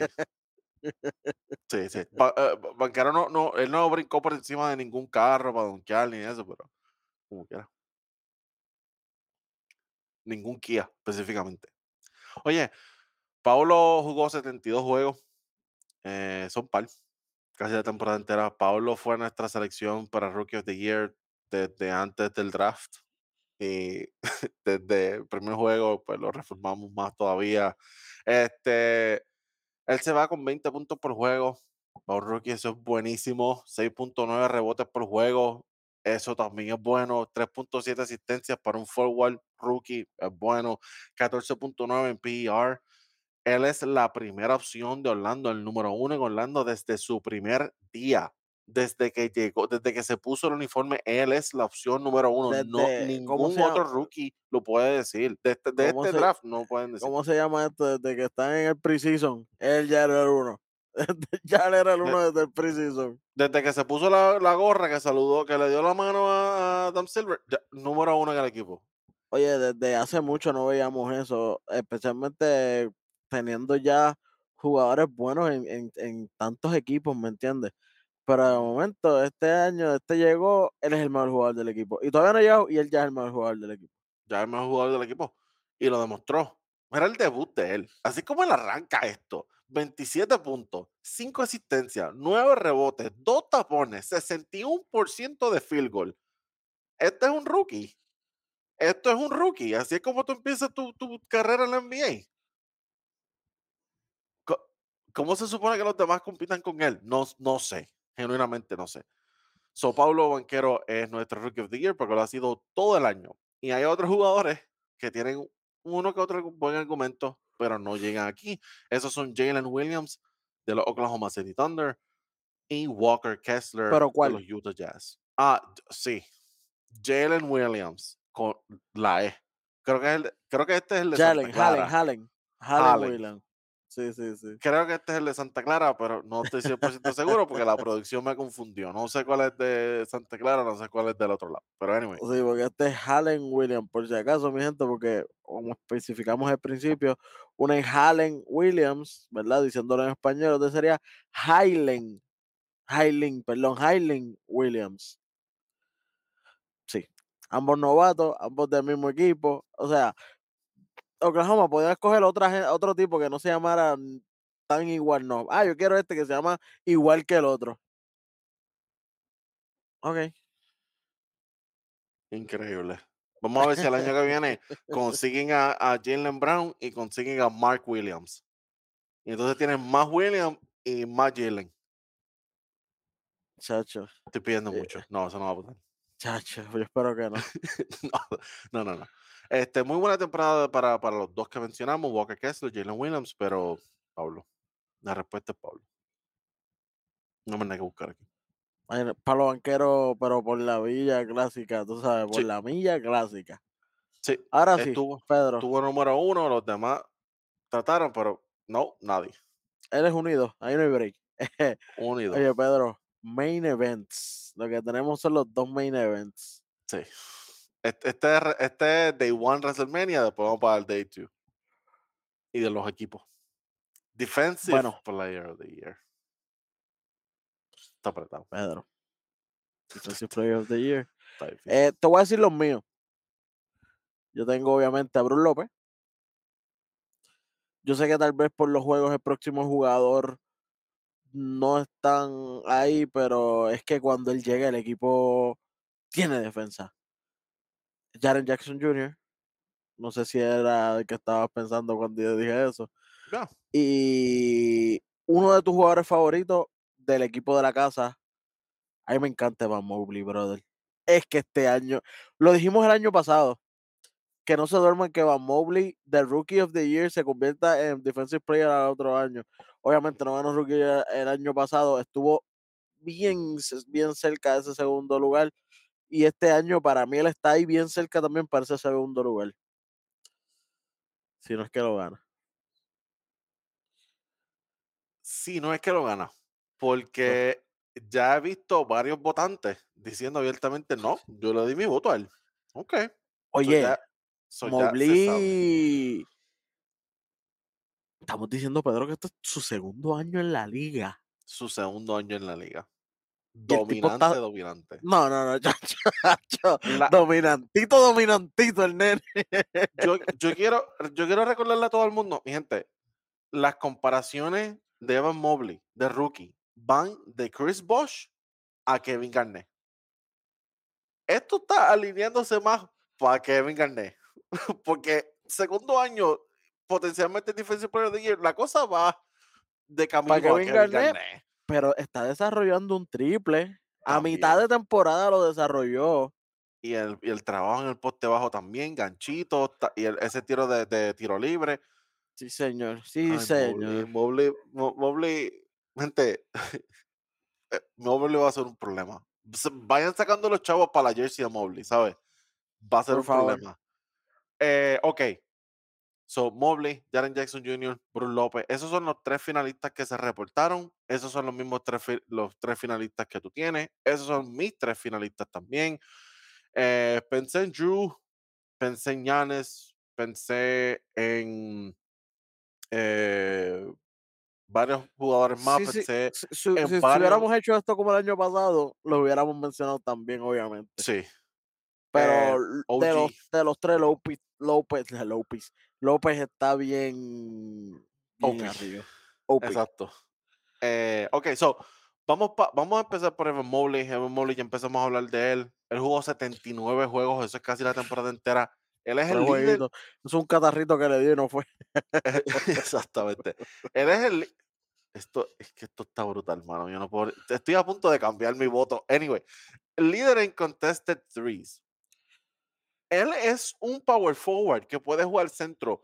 ¿Cómo diablos? Tú eres el líder en la liga. Eh, ok, conteste. ¿Qué es contested? Poner una mano. Salir y poner una mano. ¿Cómo diablos? Tú eres el líder en toda la Cuando tú eres liga. hombre grande, cuando tú lo que ya son hombres grandes, para, él le sale también a los a los a los a los hogares, pero tú sabes por qué, porque eso hay que dárselo al equipo, porque también está Jared Allen ahí abajo. Eso Cuestión de que, tranquilo, está Jared Allen ahí abajo, que si yo sé que si tú fallas, aquí rebote como quiera, tengo break de salirte. Sí. Que la- la- las rotaciones en el switch, pues ellos pueden ser un poquito más, más flexibles. Pu- Puede ser un poco más flexible. Si Jared Allen sale al triple, sabemos que Mobley está puesto para el rebote.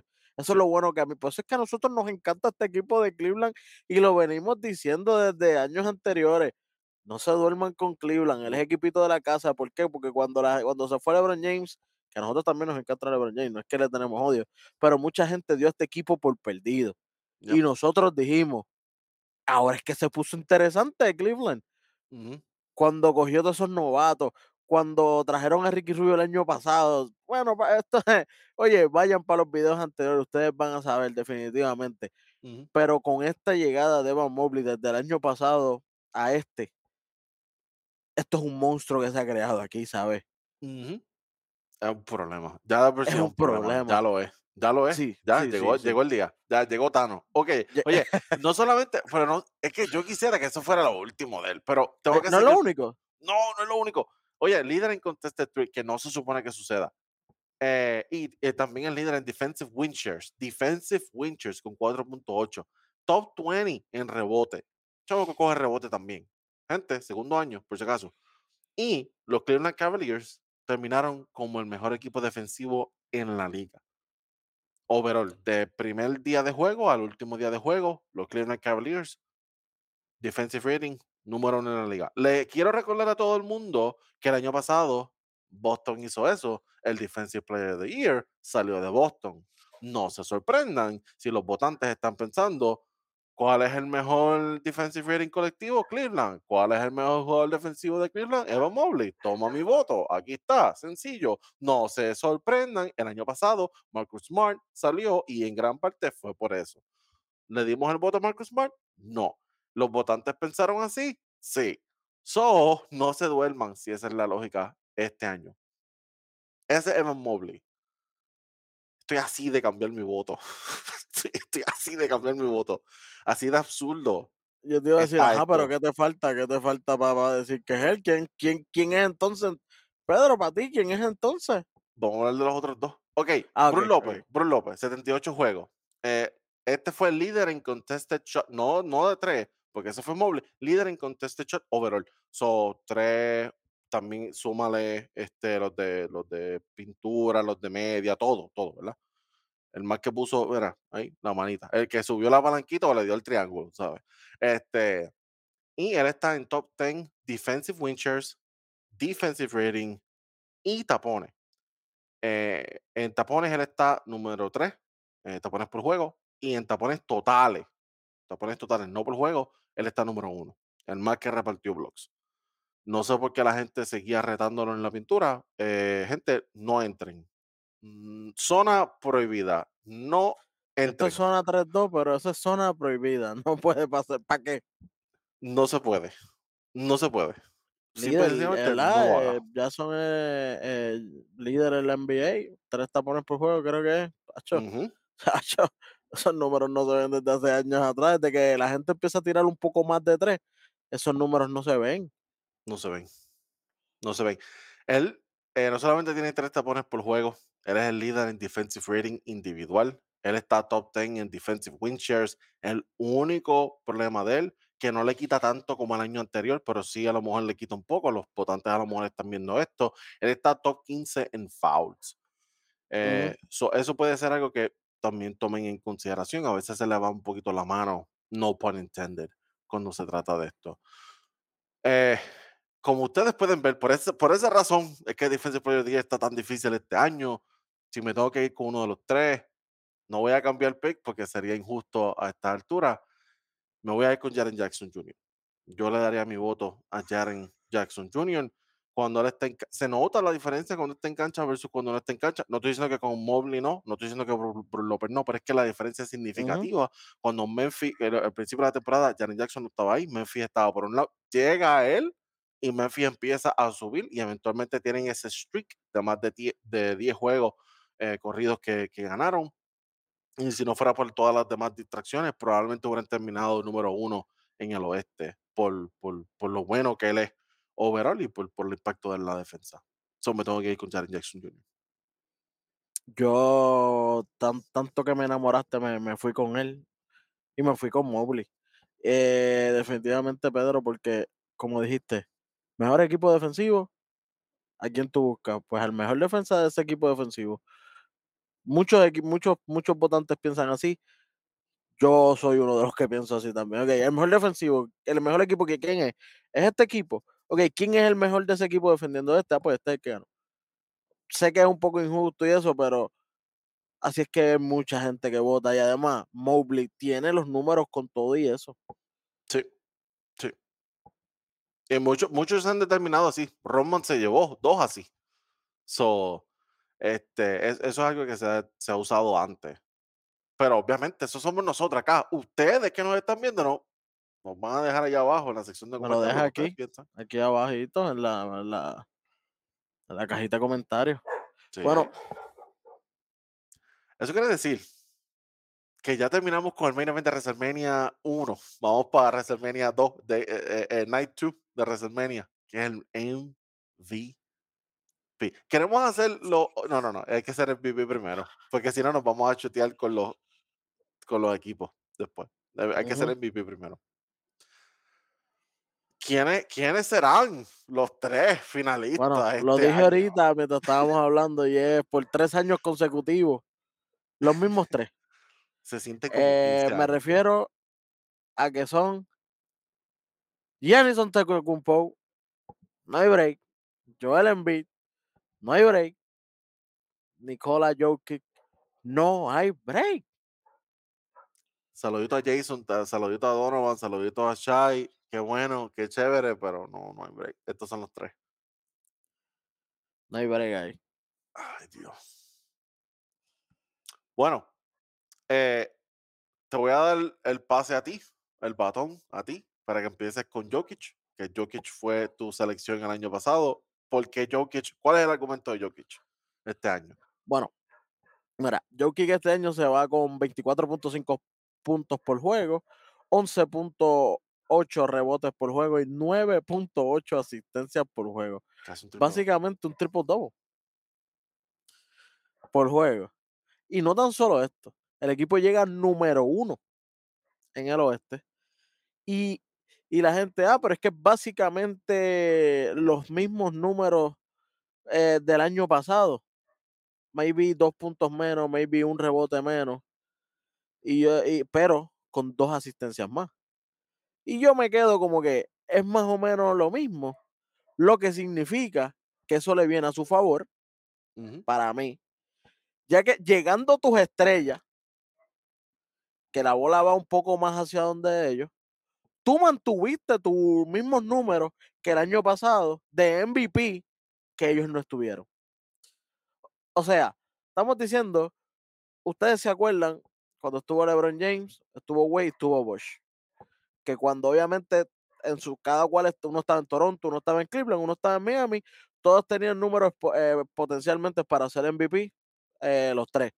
Cuando llegan a Miami, LeBron se queda con esos números, tal vez eleva un poco más, todos los demás bajan drásticamente. Con Jokic, eh, lo que pensaba todo el mundo era, pues Jokic está bien porque no hay nadie. Cuando lleguen aquellos dos, los números bajan. No, no, no fue así. Más calidad. Por eso, no me importa lo que digan. Three in a row. Ok. So este es tu, este es tu pick para, para MVP. Este es tu pick para. Ok, ok, ok. Tú me permites complementar tu, tu argumento un poco más. Ok. adelante. So, yo hice un ejercicio. Yo dije, ok, vamos a ver cómo está esta gente, cómo están los tres contra los equipos top tier en la liga. Porque una de las cosas de, de un MVP es que debe de, de ejecutar en, en, eso, en esos juegos importantes contra y no perder un juego, no, no sentarte un juego contra tu competencia directa para el MVP. Que lo hablamos eh, también al final de la temporada. En otras palabras, para el que no se acuerda, cuando Embiid decidió no estar en ese último juego contra Denver. Eso es clave. Eso es clave. Los votantes a lo mejor le van a pichar a eso. Lo más seguro le van a pichar a eso. Muchos sí, pero, hay muchos que lo recalcaron.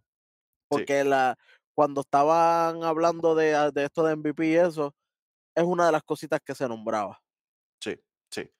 So, yéndome por esa línea, yo dije, ok, vamos a hacer un ejercicio, vamos a evaluar el récord de estos tres contra los equipos top tier contra los Celtics, contra los Sixers, contra los Bucks, contra los Nuggets, contra Memphis y contra los Golden State Warriors, sí, el récord no está ahí, pero son los campeones, campeón es campeón hasta que se demuestre lo contrario. So, yo hice el mismo ejercicio con los tres equipos, los vi en comparación con los equipos que yo mencioné. El único jugador de estos tres que tiene un récord ganador contra esos equipos top tier es Jokic.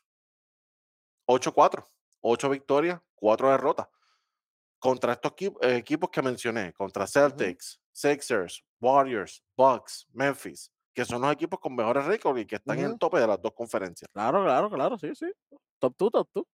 Más, más, Warriors que, que, que sabemos que, como tú dijiste, aunque son, son los campeones. Hay que estar, hay que nombrarlo. So, récord es el único que tiene récord, eh, winning record contra esos equipos que están ahí. Eso le favorece. Los otros tienen un récord negativo, de hecho. Eh, los otros él está primero en PER con 31.5. Sabemos que PER es bien importante en el proceso de analizar quién debe ser el MVP y es también primero en win shares, al igual que el año pasado, esta vez con 14.9. So, todo lo que tú mencionaste, este otro análisis también, Jokic tiene muy buen argumento para MVP este año. Así como tú hablaste de Jokic este año, vamos a hablar de Giannis este año. Eh, so, Giannis se va con 31 puntos por juego. Él es el segundo en la liga. Él se va con 11.8 eh, rebotes por juego. Está bastante trepado ahí arriba, entre rebotes por juego. 5.7 asistencias por juego en 63 juegos. Técnicamente él, estaría descualificado, pero este año no vamos a descalificar a nadie. Este año solamente lo estamos mencionando. Eh, by the way, gente, Jokic, 69 juegos. Eh, de los tres jugadores que estamos mencionando aquí, el más que jugó también. Eso a lo mejor los votantes lo van a considerar. So, él está tercer lugar en PER. Eh, el año pasado él terminó segundo, este año terminó tercero. Algo que pienso que le puede ayudar un poco, Middleton se perdió 49 juegos si el año pasado le ayudó a Jokic no tener a Michael Porter Jr., no tener a eh, Murray para el argumento de MVP, este año hay que considerar que Middleton, que sabemos que es la opción número dos cuando está saludable, cuando está en 100%, eh, no estaba para los Milwaukee Bucks por 49 juegos. Este año yo pienso que le debe ayudar a Giannis en su argumento. Giannis termina número uno en el este, número uno en la liga, 58-24 eh, es el récord de ellos el equipo más dominante en toda la liga. Eh, y como lo dijimos anteriormente, él también compite para eh, Defensive Player of the Year o para por lo menos All Defensive Teams. Eh, Defensive Player of the Year, ya hay otras tres bestias que ya cubrimos, eh, pero él, él lo más seguro va a tener mención ahí. Ese es Giannis, the Greek Freak, ante Tocumpo. ¿Se quiere decir? Que nos falta Joel Embiid. Joel Embiid, scoring champion este año, con 33.1 puntos por juego, 10.2 rebotes por juego, 4.2 asistencias por juego, 66 juegos. eh, y no, no participó contra Denver, debieron haber sido 67, pero eh, se comió unos tacos, le cayó mal ese día. Sí, En- sí. So, en PER, él está segundo detrás de Jokic, eh, raspando lo que tiene eh, Jokic ahí. Eh, PER 31.4. So, bastante ¿Cómo? similar a lo que tenía Jokic. ¿Qué pasó? que, que algo dijiste ahí que, que se escuchó raro. Eh, pero que Y volvemos de esta pausa comercial. gracias por quedarse aquí. Este, quédense en sintonía. Hemos tenido algunos problemas técnicos, pero ya estamos aquí. Eh, so, siguiendo el análisis de Joel Embiid, Joel Embiid tiene un PR bastante similar al que tiene Nikola Jokic, ya lo cubrimos. ¿eh? Eh, Sixers están tercero en el East, tercero overall en toda la liga. Eh, y él también, hay algunos votantes que, que vi que también lo, lo están considerando para el Clutch Player of the Year. Nosotros no lo mencionamos para Clutch Player of the Year. Ya nosotros cubrimos eso. Si no lo han visto, den para atrás. So, pero yo sí vi que algunos lo, lo tenían ahí. Aquí está el detalle con Embiid. Aquí está el detalle con Embiid. Y por esto es que yo pienso que Embiid va a ganar. Voy a hacer una, una distinción entre a quién yo le doy Por el lo que MVP. pienso, a lo que va a ganar. Exacto. Exacto, voy a hacer una distinción entre mi MVP, a quién yo le voy a dar al MVP, si yo tuviera voto, por quién yo votaría y quién yo pienso que genuinamente se lo va a llevar, la parte de predicción. Ok, aquí es donde viene el detalle. Varias cosas. Hay muchas narrativas que son anti-Jokic. Esta cuestión de, eh, no, ¿cómo va a ser que Jokic se lo lleve, se lleve tres MVP corridas, back to back to back, como si fuera Bill Russell, como si fuera Larry Bird, como si fuera Chamberlain. Él no es igual de bueno que esos tres. Also, ¿cómo se supone que él se lo lleve si Jordan no, se, no, no fue MVP tres años consecutivos? LeBron no fue MVP tres años consecutivos. Que son argumentos flojos que no debería, no tiene nada que ver. Mi gente, estos son regular season. Pues esto no MVP tiene nada que ver. pues ahora hay tres. Uno va año tras año tras año. Uno no da para atrás, uno no mira lo que pasó en playoff, uno no mira lo que, o, o uno o predice lo que va a pasar en los playoffs. No, no, no, no, no importa. Juego 1, juego 82, ya está. Ya está de esta temporada. Eso es lo que se supone. Pero la gente, lamentablemente, los votantes están contando narrativas que no deberían contar.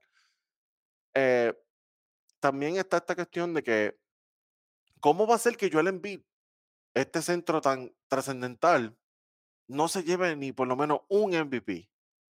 De nuevo, ¿qué diablos tiene que ver? Han habido muchos jugadores trascendentales que no se lo pudieron llevar ni uno solo. Ujú. Jugadores trascendentales de, de entre, entre favoritos míos y no pudieron ni uno solo porque simple y sencillamente no se da, no cuadra. La cosa no, no se da. Tienes que ser el mejor un año. Tener ¿verdad? mejor-. Un, entre, eh, uno de ellos, sí, pero hay otros, hay otros más también. Pero que digo que un McGrady que es trascendental, un tipo de 6'9 que te guardea de la 1 a la 5, te la tiraba de media cancha cuando nadie estaba en esa. Hacía jugadas de cuatro puntos, yo creo que es el máximo en la historia con jugadas de cuatro puntos. Y no ganó MVP. Ah, pero hermano, es que como no han ganado MVP, hay que darle uno porque ¿cómo es posible? ¿Cómo es posible que un jugador así de trascendental no se lo lleve? ¿Qué diablos importa? Esto va año a año a año.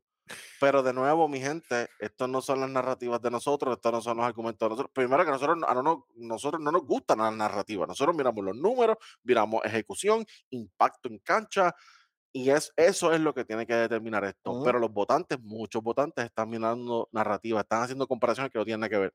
Ah, pero él no es igual de bueno que Chamberlain, él no es igual de bueno que, que Larry Bird. No importa, nada de eso importa, no tiene nada que ver. Ah, pero LeBron no se llevó tres corridos, nada que ver. Ah, pero Jordan no se llevó nada que nosotros ver. vemos lo que ellos meten en cancha, la o obviamente sí, los números dicen muchas cosas, vemos que también él tiene a su favor los puntos por juego y todo, pero nosotros, por ejemplo, yo veo a mi pana Jones, a mi pana Keiko, nosotros vemos a Keiko Jones, él mete en el juego. ¿Me entiendes? Lo lo lo la la las ganas de ga que él tiene de de de de ganar el título, de de de ganar el juego, es más importante que los números que él pueda hacer en un juego. Eso es así. Y, y, y la, y la, todo eso es más importante que las narrativas. Lo que, lo que tú, lo que está en cancha es mucho más importante que las narrativas. Pero lamentablemente, a veces las narrativas son lo que determinan quién gana. Lo vimos con Bro, Westbrook. Lo vimos con Westbrook. Ah, no, pero sin Durán. No, que Durán se fue para otro lado. Que si el feudo de él y Durán no tiene nada que ver. Ah, pero es que el último que hizo triple doble en una temporada fue Oscar No tiene nada que ver. Narrativas adicionales. Por todas estas narrativas que nosotros no vamos a considerar, pero los votantes sí, porque ya los he visto. Y ustedes también, y es bien, lo han visto. Embiid probablemente va a ganar MVP. sí, señor. Añádele eso, el, to- el otro revolú, no, los jugadores blancos, no, porque la liga tiene algo en contra de los jugadores blancos. Papi, esa candela que se metió Perkins, por e pero zánganamente, porque él está asumiendo cosas por encima de cosas, Sí, poniéndole pensamiento ese pensamiento al aire, porque él no lo completa, pero obviamente lo pone al aire, que después viene JJ lo- a a a darle fatality, pero ya él dejó esa pizquita al aire, ¿me entiendes? sí. Ya el daño que, está ah, hecho. espérate, ¿cómo fue? Ah, déjame Ah, es verificar. verdad, es verdad lo que hizo él, deja verificar. Págata, lo va a tirar así. Pero vean un poco más a JJ Redick y no vean tanto a Perkins. Gra- po- la diferencia es, tú sabes, uno, uno, uno está en el tope de la liga y el otro está ni en el play-in. En términos de análisis. exactamente. Uno es MVP y el otro no. Y The el, not y- so y el otro son los. Pistons. Exactamente. sin Kate Cunningham, sin Jaden Ivy, sin todo. Exactamente. Exactamente. So, mi gente, probablemente en Beat se lo lleve por narrativas que mencionamos aquí y otras que no mencionamos también. Lo hemos visto a través de todo el año. Si yo tuviera un voto y pudiera votar por alguno de estos jugadores oficialmente, The Greek Freak, Freak. Giannis, Giannis. Antetokounmpo. Mejor jugador en la NBA. Mejor jugador en la NBA. ya tenemos, estamos igual. Yo me voy con el trippy, tú te vas con Giannis. Y lo que la media se está yendo es con Embiid. Es con Embiid. Es con Embiid. Eh, ¿Sabes qué? Ahora que tú mencionas eso, me, me- me acabo de acordar de algo. Hasta cierto punto, Miriam necesita que gane Embiid. Porque dale otro MVP más a Jokic, dale otro MVP más a Giannis. No, la ¿Cuál es la conversación? Dale un MVP más a Jokic. co- ¿Conversación de qué? ¿De cuál es el mejor centro? ¿Qué? ¿3-0? ¿Cuál- ¿Dónde está la conversación? ¿Dónde está el debate? Y se puede No, convertir en uno de los mejores centros en la historia.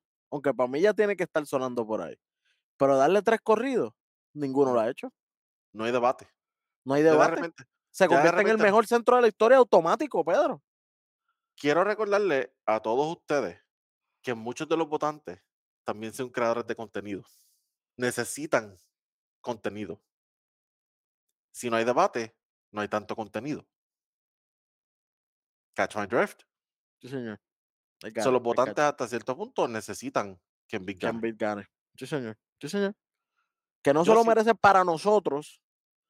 Para mí, ya antes se escucha bien mal, como si escuchara hater, pero por lo que me dieron otros equipos, por cómo terminaron en la tabla, por los números que mantuvieron. Para mí, uno y dos es Jokic y Giannis. Tercero en beat. Tú lo tendrías entonces Giannis. ¿Y quién sería tu segundo? Jokic. Jokic. Y entonces tercero en beat. Pero por la, por la trama, como nosotros decimos, por la trama, sabemos que entonces se lo darán a Embiid.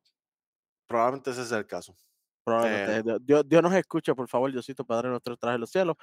Que no sean en- que, que sea o la versión de Pedro o la versión mía. Probablemente no lo va a hacer, pero ya veremos. Este, para mí eh, es bastante sencillo. Mejor ju- jugador que hay en la NBA. El equipo más dominante que hay en la liga. El impacto two-way, los dos lados de la cancha. Los números están ahí también. No Middleton. Cuando lo veo, yo digo, No Middleton, no problem. No Middleton, no problem. Cuando yo lo veo, yo digo, ese es el mejor jugador que hay. Es y que ese es el cuando, es que, es que si nos vamos a ver, en la NBA ahora mismo no hay un jugador más temido que Giannis Antetokounmpo. No hay un tipo que tú dices, diantre, me toca galdear a Giannis. ¿qué le va- ¿Quién va a galdear a Giannis? Y la cuestión es, ¿cómo le voy a meter la bola a Giannis? O sea, tienen los dos problemas con él. Ahí, ahí lo dejamos. Ahí lo mi gente. Pero obviamente, ahora les toca a ustedes. Mira, aquí abajo en la sección de comentarios, ¿cuál es el MVP de ustedes? Oye, Bueno, representando con la camisita del Lame Bola, de la Melo Bola en High School, de Chino Geo. Todo así. Dámelo bol. Ese es para mí. A ver, a ver. Rookie, rookie, rookie the year. Ah, no, ah, no, ya, ya, ya pasó. No, no, no, ya. Pero podemos hablar de rookie. Podemos hablar de rookie. Porque ahora Uh, va. Los All Rookie Teams. uh. Vamos para los equipitos ahora, que es lo. Vamos rapidito a eso, vamos rapidito a eso. Mi gente, Rookie Teams. Vamos allá. So, el primero. Tengo Jaden Ivy. Detroit Pistons. Jalen Williams. Sí, el mismo Jalen Williams, no el otro. No el otro, no se confundan. Jalen Williams. mm. Allen, como dice para mí. Allen. Jalen, jalen. Benedict Maturin, que lo Sí, mencionamos señor. mucho. lo, lo mencionamos mucho también de Indiana. Pablo Banquero, Rookie of the Year, por supuesto. Y Walker Kessler, de Utah. eh, que hizo ese cambio de Rudy Gobert irrelevante ahora. Anyway, so, ese es mi, mi first rookie team. ¿Cuál es tu primer eh, team de rookie? Eh, eh, primer rookie team tengo de forward tengo a Banquero, centro tengo a Walker Kessler, tengo a Maturin de forward también, tengo a, a Jalen Hallen, tengo a Hallen Williams y tengo a, es que no sé si era Galo o era forward, pero tenía el de Sacramento, a Keegan Murray, Ah, Keegan Murray. Ok. que a mí me gustó mucho este año, metió, metió a Keiko. Me- Metió Mentira a Keiko. eh, yo, yo me vi bien tentado a, a añadirlo al first team también, eh, pero yo lo tengo en mi second team. Yo tengo a Keegan Murray en mi second team con Jalen Duren, Mark Williams, eh, Jeremy Sohan de San Otro Antonio. Jalen, ese número es fam- ese nombre es famoso para estar en la NBA. Aparentemente te llamas Jalen, ya aumentaste como por 10% la probabilidad de terminar en NBA. So, Y, que Kobe te metiera 81.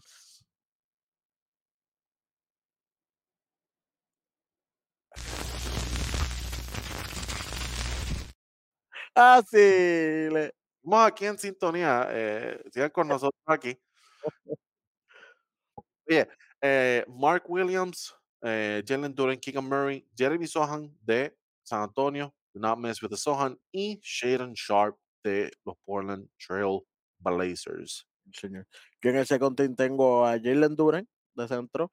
Forward tengo a Tari Eason de los Rockets. Eh, Jaden Ivy. eh, Andrew Newbar de los Pacers. Y a Jeremy Sohan. Nice. Esos son Nice. mi, mi, mi equipito. Tyreek, Loki, Loki tuvo buena temporada. Pasa que con todas esas bestias que están ahí, está difícil. Eh, saludito a Jabari, que no está en ninguno de los dos equipos de nosotros seleccionado. Creo que fue el número. No. Eh, Houston tenía el segundo pick, ¿verdad? Sí. Sí, sí, sí. Orlando- Segundo, Jabari Smith Jr. No, Chet- Chet- eh, eh, Oklahoma tenía el segundo, pero Chet no ah, exacto, tercero. Tercero Houston. Tercero. Tercer pick overall. Y no está en ninguno de los dos equipos. Yeah, yeah. Appreciate it. Appreciate it. Opportunity, opportunity. Pero fíjate, este draft class está bueno. Hay, que estar- hay varios jugadores que hay que estar bien pendientes a ellos. Pero de eso seguimos hablando más en el off-season. Terminamos con All Rookie Teams, para All Defensive Teams. Estos equipos están bien apretados. Yo no voy a tener que decirle a la liga que hagan un tercer equipo de All Defensive. Hay demasiados muchos ¿Por jugadores que no? pude. ¿Por qué no? Pero hay demasiado, hay demasiado muchos jugadores que no pude incluir aquí. Todos los años me pasa lo mismo. Siempre hay uno que digo, Eh, no, no puedo ponerlo, no puedo ponerlo. 10 espacios nada más. No, está difícil. bueno, Arrancamos. Pedro, Tiramos el primer, eh, All Defensive Team tuyo. El All Defensive Team. Da hombre, que si te lo estoy buscando aquí. Ok, lo tengo aquí. Obviamente de centro. ¿Qué pregunta? ¿Qué pregunta? ¿Qué pregunta? Tengo a, Yusuf a. López. ¿A quién? ¿Qué pasó? ¿Cómo es? ¿Cómo? Nada, tengo, tengo a López, tengo a, a, a Brookie, a Bruce López, tengo a, a Holiday, tengo a Jaren Jackson Jr., tengo a Van Mobley. O sea, estamos básicamente Los, los tres de la. Ajá. lo- lo- lo- los tres. Y entonces me faltaría un Garmar. Eh, déjame buscarlo que no lo tengo aquí. Creo que tengo a, a Uji. Ok. Pre- pregunta rápida. ¿Tú estás leyendo mi lista? No. Son exactamente los mismos. Drew Holiday, mismos OG. Sí. Eh, los, tres, los, los tres que discutimos para Defensive Player of the Year, más OG Sí. Y Drew Holiday. Y Drew Holiday. Para segundo equipo, eh, La, la próxima empieza tú. la- para el segundo All Defensive Team, eh, este se me hizo tan difícil. Hay tantos jugadores que, que pues que no pude poner aquí. Ahí tengo a J-Mac. Eh, Tengo a J-Mac ahí, de forward. Jaden McDaniels. ah, ok. Porque J-Mac pone en lockdown a todo el mundo. Tacho, Clyde. Herlock.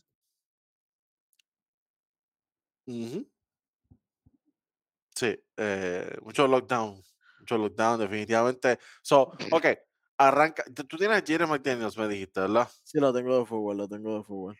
Ok, ¿tienes el resto del equipo ahí contigo? Ok, tengo a. Es que te lo tenía ahí directo, ok. Tengo a, a Jaden McDaniels. Tengo también a Alex Caruso. No te duermas. Ah, también, que vamos, vamos, copia, copia. Yo no tengo a Jalen. No, No. tengo a Nick Claxton de los. Brooklyn Nets. Tengo a. Checate este nombre. ¿De dónde me salió? No sé. Dylan Wright de los Washington Wizards. ¿De, de Washington qué? Downside. y tengo a Anthony Davis, increíblemente, como quiera lo tengo ahí para Nice. para el equipito Nice. de Defensive Player. Este equipo se me hizo tan difícil. Yo técnicamente estoy haciendo trampa aquí. Eh, tengo tres forward aquí. ¿Pero qué es eso? Este, está ahí. no sé, yo no sé si se, si se puede. Hay uno que puede disfrazarse de guard de vez en cuando. De vez en cuando. Ahora con el nuevo equipo se disfraza. So, tengo a Alex Caruso, Carugo. eh, por fin este año sí, sí pude añadirlo aquí porque jugó creo que 70 juegos. So, Ajá. eh, aplica. Súper chévere. Está aquí Alex Caruso. Jared Vanderbilt. El impacto de los Lakers Uh, demasiado de muy importante como para no incluirlo esta vez. Probablemente los votantes no lo incluyan. Yo sí. Mikael Bridges, tengo que hacerlo. 82 juegos, lo hice en Phoenix, lo hacen los Nets. ujú, Hannes the Greek Freak ante Tocumpo y Nick Claxton. Eh, ese es mi segundo All Defensive Team. Duro, duro. Vamos para All NBA Teams. Uf, uf. Vamos a empezar de segundo equipo para adelante o nos vamos con. De tres para arriba, en todo caso. De, de tres, Ah, ¿verdad dos, que- uno. O sea, aquí Sí, sí, sí, se sí. pueden tres. Aquí sí se Aquí pueden sí tres. se puede entrar, aquí se puede entrar. Number three. Number 3. Tírate el 3. Yo tengo el 3. Escucha bien. Escucha bien. Appreciate it. De Aaron Fox. Ok, lo pensé. ¿No? ¿Tú no lo tienes? No, está appreciate it. Necesito un cuarto equipo. Pedro, ¿tú necesitas cuántos equipos para aquí? Cuatro. Nada, yo, yo creo que va a estar él, va a estar Durán. Puede ser que esté Lauri Markkinen también en ese equipo. Creo que también puede estar el mismo Davis de, de centro. No como forward, creo que lo pueden poner de centro ahí, ya que forward sería Durán y, y, Lau- y Lauri. Ujú. Increíble. Pero cierto, allá abajo guard. Ujú. tengo a Luka, a Luka Doncic Ah, ok. Tiene sentido. de guard. No sé Sí, si sí, lo sí. van a usar de forward, porque no sé, ¿verdad?, cómo ellos lo usan. Para mí sigue siendo un point forward, pero para mí él es el point guard del equipo. Ah, Para mí. hubo, hubo uno, eh, uno de los votantes, Bill Simmons, que lo usó como forward. So, Ah, ok. vamos a ver, vamos a, vamos a ver qué hacen Yo, al final. yo, yo lo considero a él el point guard del equipo, y así que por eso es que lo tengo en la 1. Él es point guard, él jue- él juega point guard todo el año, todos Ok. los juegos, todo. Sí, so, eh, yo tengo a Jalen Brunson, Jalen Brown, Julius Randle, Jalen, Jalen, Julius Randle. Se me hizo bien complicado, pero recuerden, cantidad de juegos, casi los 80 juegos, casi 80 77 creo que jugó él. Eh, tenemos Jalen Brunson, Jalen Brown, Julius Randle, Jaren Jackson Jr. Todo, todo el mundo empieza con J aquí. Todo Jaren. Jackson Jr. en mi tercer equipo y Domantas Saboni como centro del tercer equipo. Para mi segundo equipo, eh, me fui con Luka Doncic, Drew Holiday, Lauri Markkinen, LeBron James y Nikola Jokic. Uh. Pensando en lo que hablamos ahorita de MVP, Exacto, exacto, exacto. en lo que exacto. probablemente va a pasar. Entiendo, entiendo, entiendo, entiendo. Estoy molesto contigo, pero entiendo. Lo- te- hay, hay que hacer un balance. Lo que Sí, vemos y sí, lo que sí, sí. queremos y lo que. Yo tengo a Luca, Drew, Lauri, LeBron. Se me hace difícil no poner a LeBron después de lo que de, de- de crear historia. Y Nikola Jokic. Exacto. Bueno, yo tengo aquí, eh, yo sé que mucha gente lo tiene más arriba, pero yo lo tengo aquí. Yo tengo a Stephen Curry en el segundo equipo. Tengo a, a Jalen a Bronson en este equipo. Eh, también tengo a, a Julius Randle en este equipo. Yo sé que muy controversial todo eso. Tengo a Julius Randle como quiera. Tengo a LeBron James como el otro forward. Y de centro tengo a Joel Embiid. Porque por lo que mismo dijimos, yo tengo a Jokic ganando, pues obviamente el que gana siempre está en el first. Ya, ya. Tiene, tiene que estar en el first. Ujú. Ok, a menos que sea como lo de LeBron y Margasol. Ok, pichea. Pichea, pichea. so, All NBA First Team, la crema de la crema. Déjame empezar a mí. Voy a empezar yo. Yo sé que no es point guard, pero aquí lo que la descripción dice guard. Tú puedes poner dos guards, no importa que los dos sean shooting guard. Así que yo puse Charles Gillius Alexander y puse a Donovan Mitchell. Puse a Jason Tatum, Giannis Antetokounmpo y Jokic. Eso mismo. Básicamente eso, pero Pedro tiene lo mismo, pero con Embiid en vez de Jokic. Porque los tenemos invertidos por las versiones que dijimos en, en la premiación de MVP. So, aquí, aquí realmente es lo mismo. Es que, el- y, y si tú supieras que son el top 5 de la NBA este año en voto los cinco. Es que tienen que serlo. Es que ti- tienen que serlo. Tienen que serlo. O sea, la- e- en Bueno, los cuestión seis, de- porque incluyendo Tatum, Charles Gillius Alexander, Donovan Mitchell, Giannis, Jokic y Embiid. Los seis son el top 6 para el MVP. tienen que serlo. Tienen que serlo. Estadísticamente son las mejores temporadas y el impacto de, de lo que ellos han hecho en sus respectivos equipos está ahí también, se representa. El único que está un poquito fuera que, que lo, lo- le puede restar un poco es Shai, pero con todo eso, los Shai, eh, Shai estadísticamente está igual que, tu- que toda esta gente. Este, está- están todos ahí. La, donde está un poquito más la diferencia en los demás jugadores. Yo no incluía a Curry sorprendentemente en ninguna de mis listas. Eh, pienso que tenía que jugar más y pienso que Golden State tenía que ganar más. Más. Eh, Ah, ah, lo digo porque es posible que los mencionen. Créeme que he visto, les- eh, he visto listas que están en el equipo 1. Créeme, Pedro. Buscando vi Curry 1. Y yo busqué como que, espérate, espérate, pero es que esto no fue el año antipasado. Este es el 2022-2023. Exacto. Mira, te voy a buscar una de las listas que si no me equivoco es una de las de las que yo uso de las de las, ah, de las apuestas que hacen en Las Vegas y todo eso, que eso uno se deja llevar mucho por esto. Tienen a Embiid en bastante even con Jokic, lo Mm. tienen de centro, eh, igual que para el segundo equipo salen los 2 nombres, sale automáticamente Giannis de forward, eh, forward también sale Tatum, sale Shai Gilgeous-Alexander, pero me sale Curry en la 1, en el equipo 1. Y si tú supieras, en el equipo 2 tampoco sale Mitchell. Tienen a Damian Lillard y a Luka Doncic por encima de él. No, no, no. Sí, sí, mira, el equipo número 2 No. tienen a Damian Lillard, Luka Doncic, Durán, LeBron y lo mismo Embiid y Jokic. Y en el equipo 3 tienen Bronson, Mitchell, Brown, Randall y Sabonis. Okey. Gente, eh, le le No queremos decir a ustedes, con con todo Oye, esto, que y y son y y y y créeme que no es la única página, Bleacher Report está peor todavía. No vayas a Bleacher Report. Bleacher Te Report vas a siempre lo morir. está. Bleacher Report siempre lo está. Por eso es que nosotros no confiamos en los cambios que ellos proponen la gran mayoría del tiempo. Nunca. le les estamos Ellos tienen a ellos tienen a Kawhi Leonard en el equipo 2, jugando 12 juegos.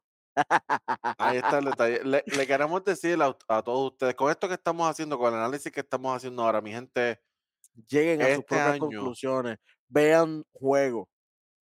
vean juegos, lleguen a sus propias conclusiones y no solamente eso, tomen en consideración la cantidad de juegos que cada uno de ellos jugaron.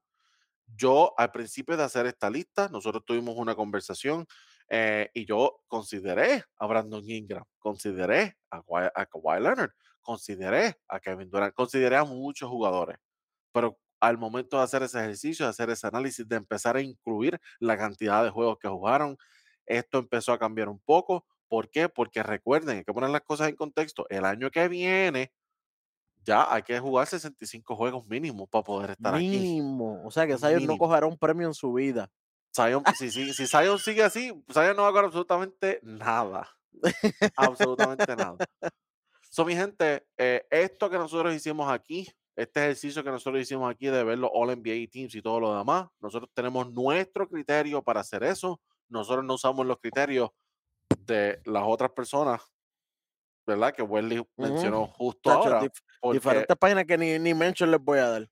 Porque no, no, porque, ¿verdad? No, nosotros no tenemos los mismos criterios que estas otras personas. Nosotros le dimos un poquito más de peso a la cantidad de juegos por la misma razón que nosotros mencionamos al principio. Y lo mencionamos con todas las demás premiaciones también, porque hay que tener ojo al pillo, hay que estar pendiente a eso. Pero mi gente, esto es lo que nosotros pensamos acá. Ustedes, ahora toca a ustedes decirnos nosotros lo que ustedes ven eh, para, para las premiaciones. Ya viene por ahí, ya yo creo que hoy mismo, mañana, en estos días, ya se empiezan a, a anunciar los ganadores de algunos, ya los finalistas ya están. So, básicamente todo, eh, todo esto va a estar por ahí. A medida que ustedes están viendo este programa, ya lo más seguro se están anunciando algunas de las cosas que ya nosotros Oye. mencionamos aquí. Igual Sí, que el año pasado. Y y pendiente también con los próximos episodios, porque vamos a estar hablando de cómo están corriendo estos playoffs. Rápido que se elimine un equipo, vamos a estar hablando de esto. Vamos a estar hablando, oye, Pedro, me gustaría, voy a hacer la propuesta aquí. Cuando se elimine un equipo, hablar de esa serie. No el lunes para después, no, no, no. Se eliminó Porle, lo- lo- lo- lo- los Los Warriors, Nets, ujú, los Nets, que es posible que sean los primeros en eliminarse. mañana. Ponle que vaya, vaya, vayan los Nets. Va- vamos, ok. Este día va a ser la, la serie tal, tal, tal. Se murieron. Está bueno porque eso es algo que no están haciendo mucha gente, pero esto lo va a hacer tu mejor canal de baloncesto. Y el que usted siempre está. Porque esto es un programa familiar, Pedro, para toda la familia. Padre, ve baloncesto. Su hijo, su hija, le gusta el baloncesto, si no, edúquelo. Póngalo a ver Red Sport Network. Madre, a madres también le gusta, especialmente esas madres solteras con sus nenes que siempre ponen a ver los jueguitos. Madre, agárreme el nene y póngamelo a ver Red Rose Sport Network. Tuvo un problema ahí técnico, pero eh, ¿Qué pasó? eh, no, no, no, es que de repente pasó algo aquí, este, Bueno, madre, usted pero sabe lo que tiene que hacer. Esto fue su mejor canal de análisis basquetero. Zona 3. 2.